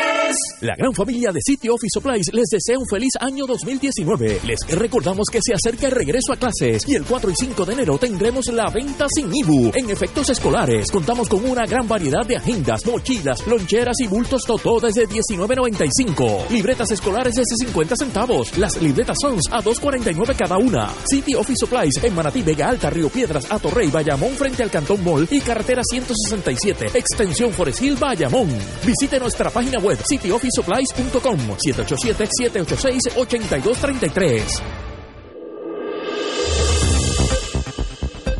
Y ahora continúa Fuego Cruzado.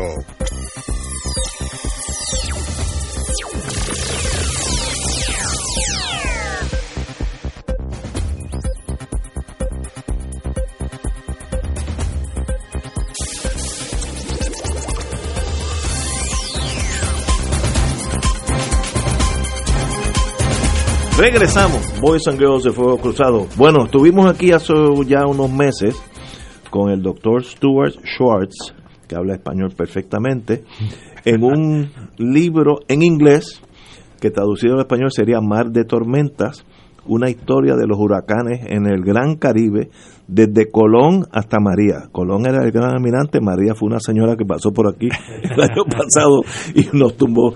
Pero bienvenido y obviamente han traducido este libro tan importante para nosotros, Mar de Tormentas, nuestras huracanes, eh, traducción de Aurora Lausardo Ugarte. Eh, bienvenidos, señores. Bienvenido a Fuego Cruzado. Háblenos de este libro que ya existe en inglés, pero ahora es mucho más fácil en español. Diga usted.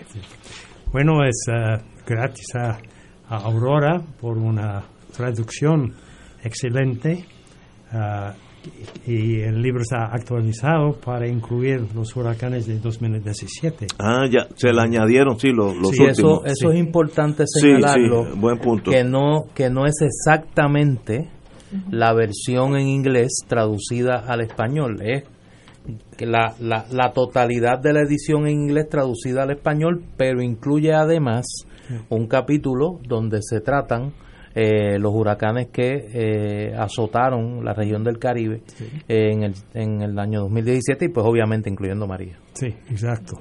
Y entonces eh, es una historia de, de los huracanes, pero no es una historia ambiental, No. es más una historia social y política. De cómo Las la- consecuencias de los huracanes. Exactamente, Ok. cómo las sociedades y los gobiernos confrontan este desastre, este fenómeno natural que nos llamamos a desastre, pero desastre es lo que los humanos hacen antes o después. ¿sí?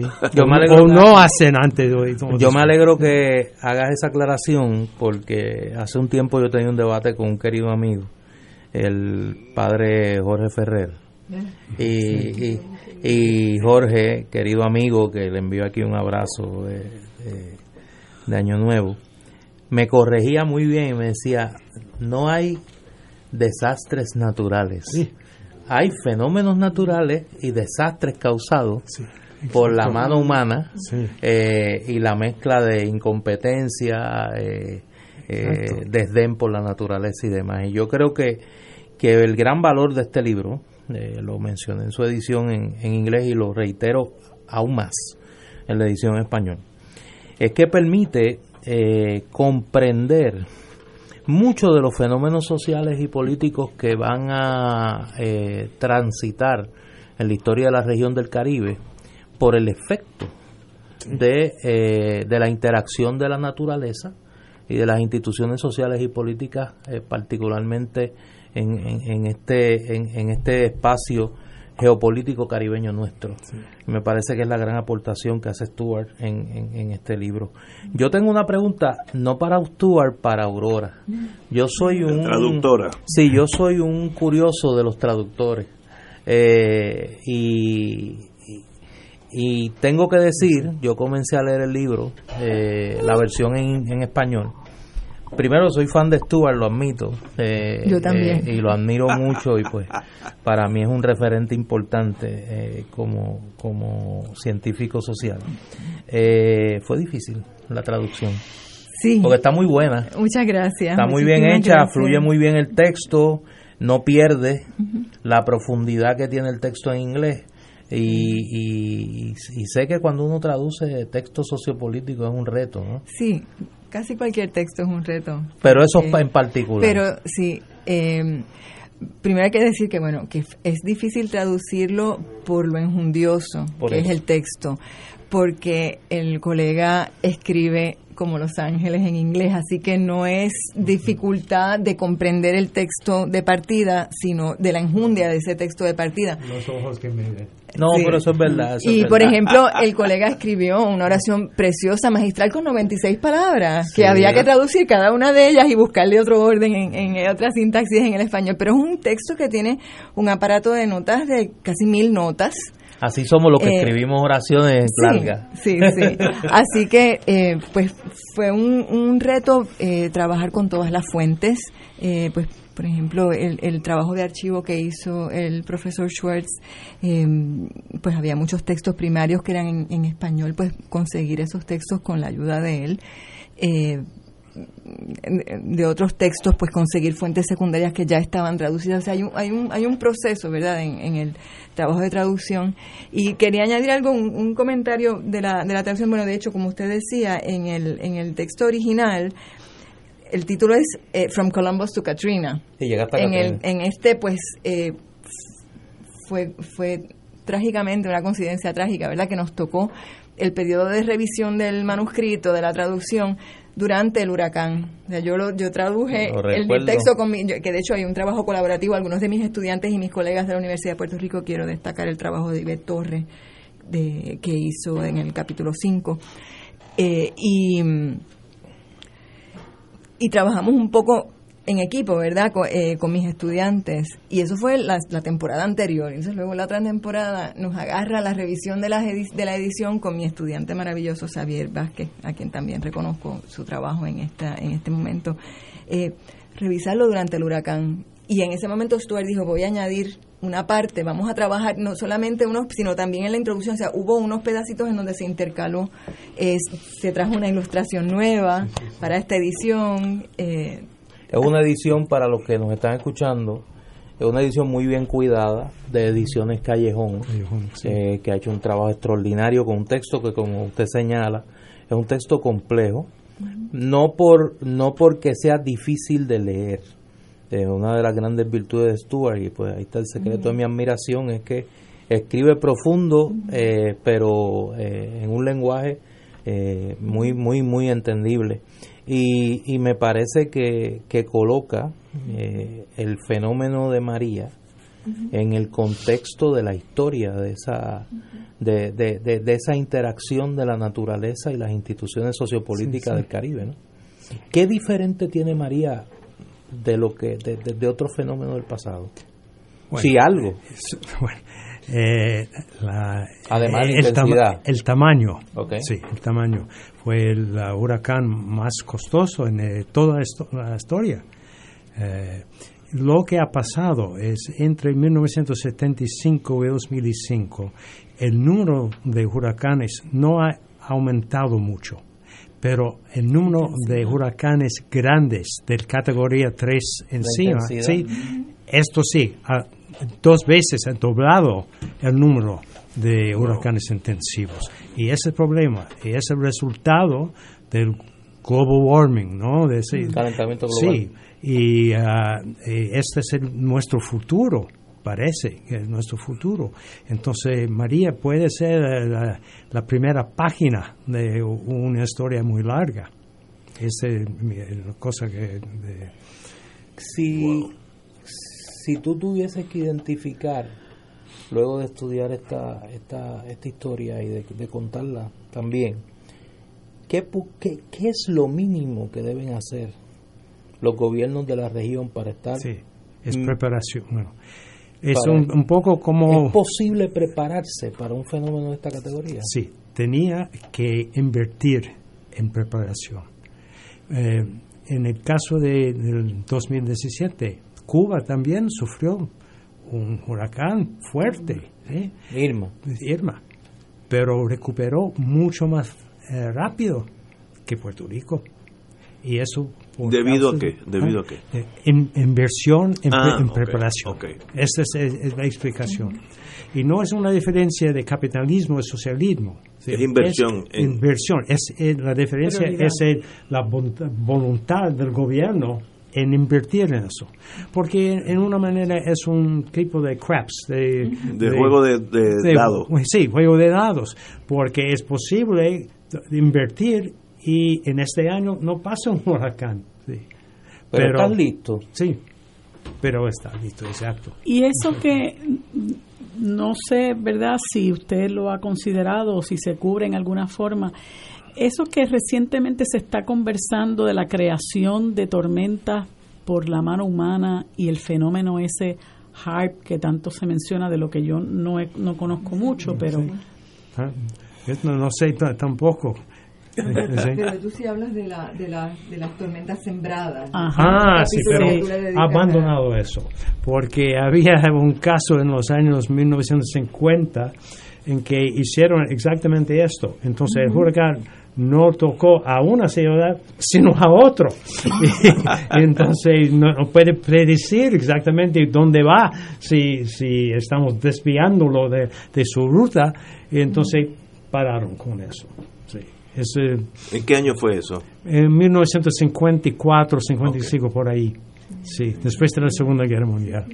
Para los que me están escribiendo ya, eh, el libro ya está disponible en todas las principales librerías del área metropolitana, Casa Norberto, para que no se me quede nadie, Casa Norberto, Librería Mágica, Librería Norberto González en Río Piedra, Librería Laberinto en el Viejo San Juan, eh, Libros AC en Santurce y eh, Librería El Candil en Ponce y además para los que nos escuchan eh, fuera de Puerto Rico, el libro ya está disponible también en la página de Libro 787. Eh, los compañeros que están eh, vendiendo libros en, a través de internet, libros puertorriqueños para fuera de- del país, pues el libro 787 también está disponible. Es un trabajo sencillamente extraordinario.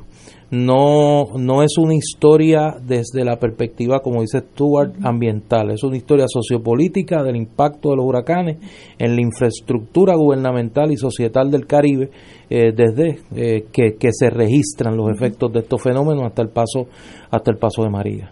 Es un trabajo extraordinario, sencillamente.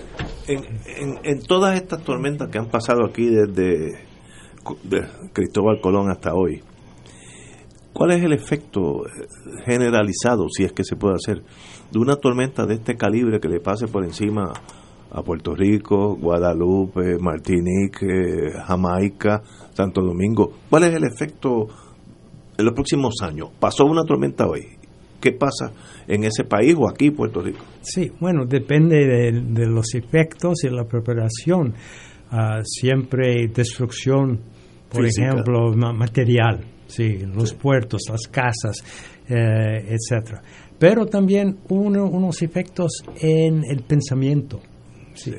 En tiempos de Colón, todo el mundo decía, bueno, ese es el castigo de Dios. sí. Pero a través de los años, el siglo XVII, XVIII, comenzaron a pensar que quizás no, no puede ser, porque si Dios está tan enojado con nosotros, ¿por qué espera hasta junio todos los años para nos castigar? Sí, sí, sí. Y entonces uh, eh, yo creo que el pensamiento sobre los huracanes, por, por causa de su regularidad, ¿sí? Eh, era una, una- resultó en la secularización del pensamiento sobre los fenómenos naturales. Veo. Excelente. Y- sí, pero entonces eh, en el siglo XVI pensaba que el huracán era el resultado de nuestros pecados. Ahora en el siglo XXI tenemos ahora de nuevo que los humanos son responsables, pero no son nuestros pecados, son nuestra ignorancia sobre... creamos, sí, sí. exacto. sí. Wow. Y, y la tendencia, ya que usted es historiador de eso, es el mismo, más o menos el mismo número de tormentas, pero mucho más fuerte. Sí, sí. Que eso nos Esto sí. afecta. Entonces, la posibilidad de más huracanes de categoría 4 o 5, ah, y está hablando hasta el punto de crear nueva categoría de 6 por Wow. esas super ah, tormentas. Ent- ese es el problema de, de la situación ambiental. Y, y el problema es que el, el mundo político no le, no le pone mucha atención al problema de calentamiento global, etc. Nada. Ah, Cuando llegue la tormenta, arreglaremos lo que se pueda. Ese tipo de pragmatismo. ¿no? Una de las tragedias, y pongo tragedia entre comillas, que relata el libro, es eh, la, la repetición de la incompetencia a través de los siglos.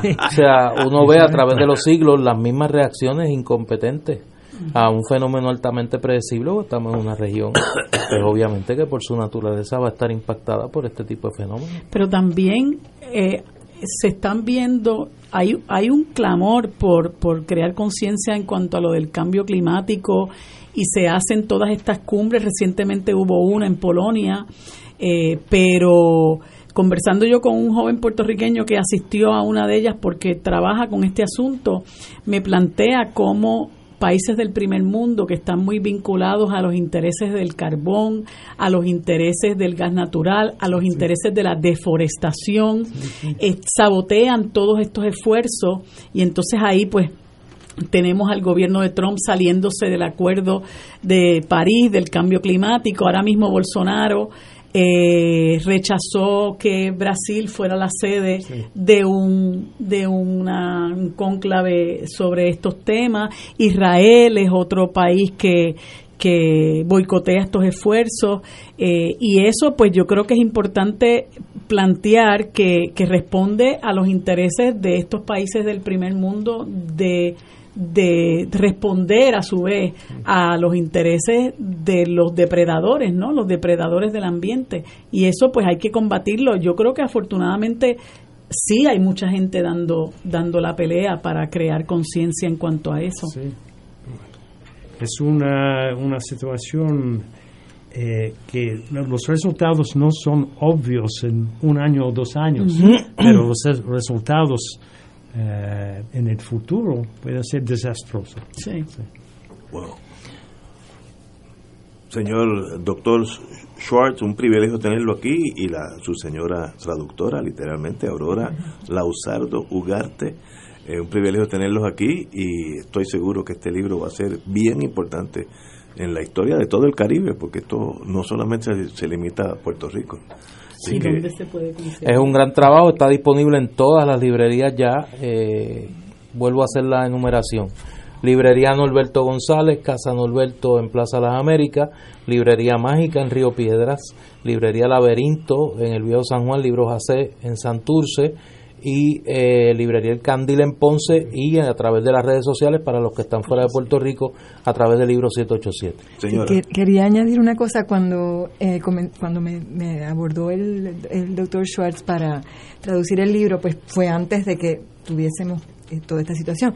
Y la primera lectura mía del libro, qué interesante este libro, qué bien, ¿no? Qué, qué, qué material tan interesante. Haber trabajado en el libro, haber trabajado en la edición del libro y la, su traducción después, durante y después del huracán María es otra lectura. O sea, en este momento este libro tiene tanto sentido para nosotros Oh, sí. ver y, y yo lo digo en mi, en, mi, en, en- en mi, mi breve agradecimiento, es decir, ver cómo los gobiernos siguen reaccionando del mismo modo, cómo siguen Se repite la incompetencia. O sea que- y, y de verdad que los testimonios, o sea, todo lo- hay tantas tantos testimonios en este libro de distintos huracanes. Uno los lee y uno dice, claro, es que esto fue lo que vi.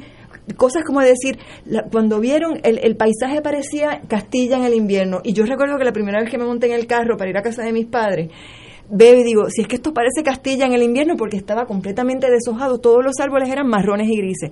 Esa misma metáfora, esa misma eh, eh, comparación que hice yo, la hacían. O sea, entonces te empiezas a ver que, que sí, que, que, que hay como una solidaridad histórica entre los que hemos pasado huracanes de esta categoría. Entonces, por eso la lectura del libro, por eso tiene tanto sentido ahora leer el libro, ¿no? Y me entusiasma este proyecto. Definitivamente. Privilegio tenerlos aquí, señores. Gracias. Así que O sea, todo. Y Stuart, como siempre, un placer. Bienvenido a Fuego. Cruzado, como siempre. Mucho la oportunidad de estar eh, entre ustedes. Un placer. Gracias. Señores, vamos a una pausa, amigos. Fuego Cruzado está contigo en todo Puerto Rico. La gran familia de City Office Supplies les desea un feliz año 2019. Les recordamos que se acerca el regreso a clases y el 4 y 5 de enero tendremos la venta sin IBU en efectos escolares. Contamos con una gran variedad de agendas, mochilas, loncheras y bultos Samsonite desde 59.95. Libretas escolares desde 50 centavos. Las libretas Sons a 2.49 cada una. City Office Supplies en Manatí, Vega Alta, Río Piedras, Atorrey, Bayamón frente al Cantón Mall y carretera 167, extensión Forest Hill, Bayamón. Visite nuestra página web cityofficesupplies.com 787-786-8233. Escucha los sábados a las 5 de la tarde para servirte un programa del Colegio de Profesionales del Trabajo Social de Puerto Rico con los temas de interés a la comunidad. Recuerda, los sábados a las 5 de la tarde para servirte por Radio Paz 810.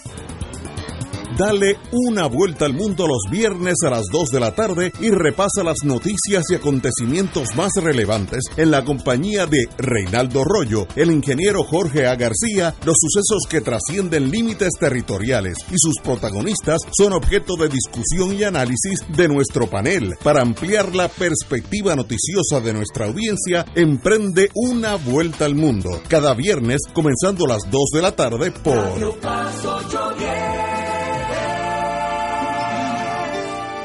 2.6 millones de autos en Puerto Rico, algunos de ellos con desperfectos.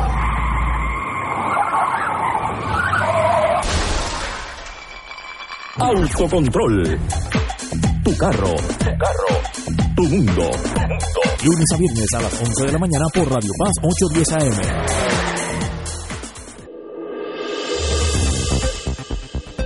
Y ahora continúa Fuego Cruzado.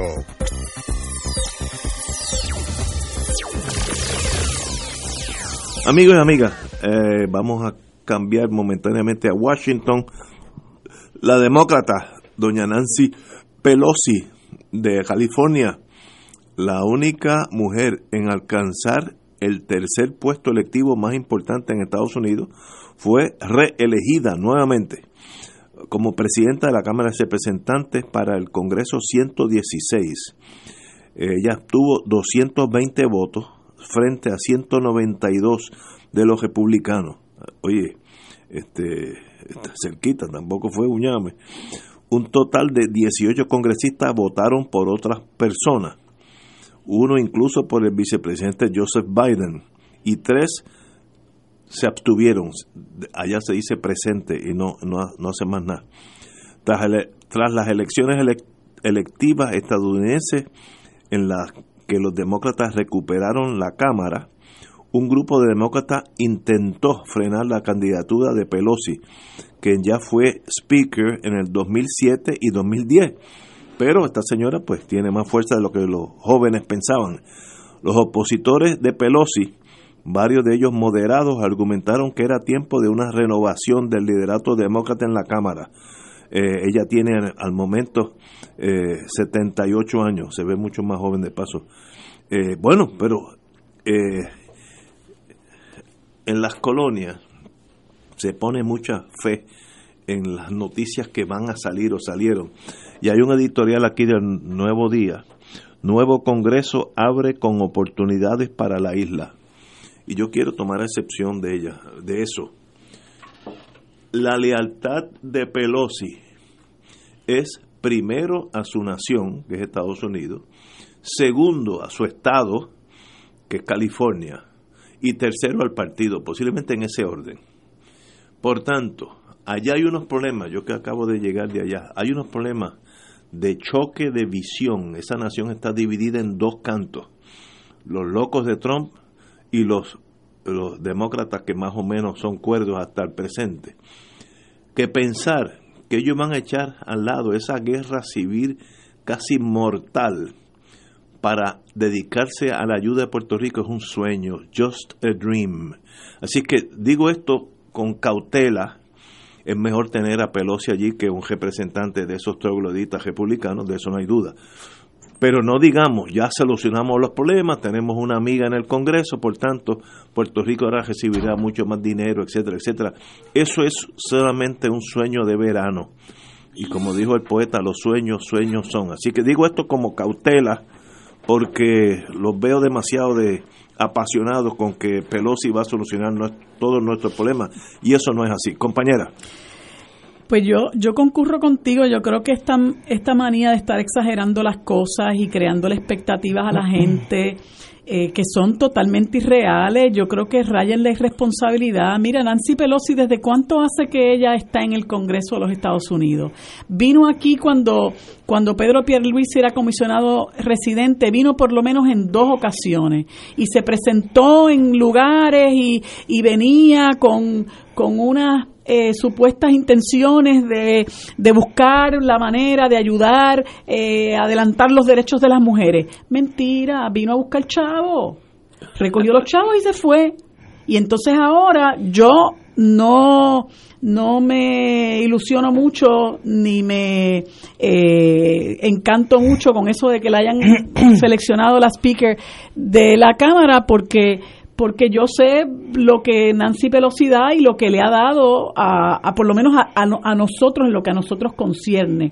En lo que a los Estados Unidos concierne, bueno, pues ese es su Congreso y como tú decías, Ignacio, ya tiene muchas otras prioridades. Yo, Compañero. yo creo que, que, que en, el, en el sentido de lo que ocurrió hoy, de que hubiera más de 100 mujeres en el Congreso, que haya una mujer de extracción puertorriqueña, que es la más joven en toda la historia, Alexandria Ocasio Cortés, que expresó, eh, que dijo expresamente que uno de sus eh, de sus intereses y una de las luchas que ella quiere dar es la cancelación, porque esa es la palabra que utiliza el medio que lo reporta, la cancelación de la deuda puertorriqueña, eh, pues eso, eso, ¿verdad? Eso es noticia, yo creo que eso es alentador y es algo que hay que trabajar.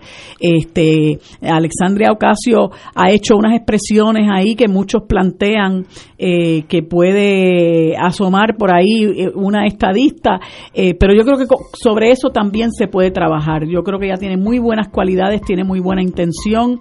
Ella siempre ha tenido a Puerto Rico en su en su narrativa eh, y yo creo que ella es una persona a la que hay que con la que hay que trabajar para nosotros este, buscar justicia para nuestro para nuestro país. Eh, y hay una mujer nativoamericana, hay una mujer que es la primera mujer de, primera mujer negra de Massachusetts, este, hay una mujer somalí que es musulmana, eh, hay una mujer palestina Eh, yo creo que eso es bueno, ¿verdad? Que, que, el, que, el, que parte de la ciudadanía estadounidense haya visto el valor que tiene de que estas mujeres lleguen al Congreso de los Estados Unidos es valioso y bueno, esperemos que, que ellas puedan ayudar a hacer justicia en ese país que tanto lo necesita y si de una vez, ¿verdad?, nos escuchan a nosotros, pues mucho mejor. Compañero. Yo creo que en términos, ayer analizamos un poco los efectos posibles, probables para Puerto Rico. Yo creo que no se debe subestimar el efecto para los propios Estados Unidos que tiene eh, el inicio de un nuevo ciclo político hoy. Una Cámara de Representantes demócrata más diversa, con una representatividad de géneros, de etnias, de orígenes socioeconómicos mucho más plural que el Senado de los Estados Unidos y que la delegación republicana en Cámara y Senado, que es eminentemente eh, blanca, eh, de hombres blancos. Eh, es predecible la crispación que se va a producir entre los choques de la, de la Cámara Demócrata y el Ejecutivo, un poco el Senado jugando en la baranda a ver qué ocurre. Interesante la entrada y las posturas que tomó el día antes de jurar el ex candidato presidencial republicano Mitt Romney, que entra, juraba hoy, jura hoy como senador por el estado de Utah, eh, y se puede convertir en un referente de los que dentro del Partido Republicano vayan buscando una alternativa a Donald Trump, que aunque conserva buenos números al interior del Partido Republicano, pues la presión exterior y la inminencia de un proceso de residenciamiento, aunque no culmine en su salida de la presidencia, pues lo puede ir políticamente, pero va a ser interesante ver cómo, cómo se da eso y la eh, cómo eso afecta. Ayer hablábamos de que Puerto Rico como balón entre republicanos y demócratas eh, puede verse involucrado eh, en esa refriega. ¿Cómo y cuánto? Pues el tiempo dirá. Señores, tenemos que ver, antes de irnos, cómo el establishment va a tratar de neutralizar todos esos nuevos demócratas que llegaron llenos de ideales y pensamientos y los mejores de las emociones, porque el establishment lleva allí, sabe cómo manejar la Oye, déjame dejarte con una nota. Y le ofrecen, como decía Benny Frankie, una chuleta en la boca. Déjame, déjame Puede cambiar un ser humano, desgraciadamente, desgraciadamente. Para que te vayas contento, se radicó hoy por la delegada del Distrito de Columbia el proyecto para que el Distrito de Columbia se convierta en el estado 51, sí, 51 de la nación americana. Tiene más de 100 auspiciadores. Yo pensé en Diego. No sé por qué Oye, tú me dices, contraste con Diego. Y tú me dices que para despedirme con buenas sí, noticias. para que vaya con una buena noticia. Me, me has dado un mamellán. Mira, empezaron por el 48 y ya van a, van a terminar en el 52. Ya, ya vamos para el 52. Sí. Si hay que llegar a ser número 63 llegaremos en hombre, cuestión no, de tiempo. así, Señora, hombre. compañera, realistas. Ah, no, no, la eso, eso está ahí al lado. No, hombre, no. Vamos a una pausa porque la necesito. Hasta mañana, amigos.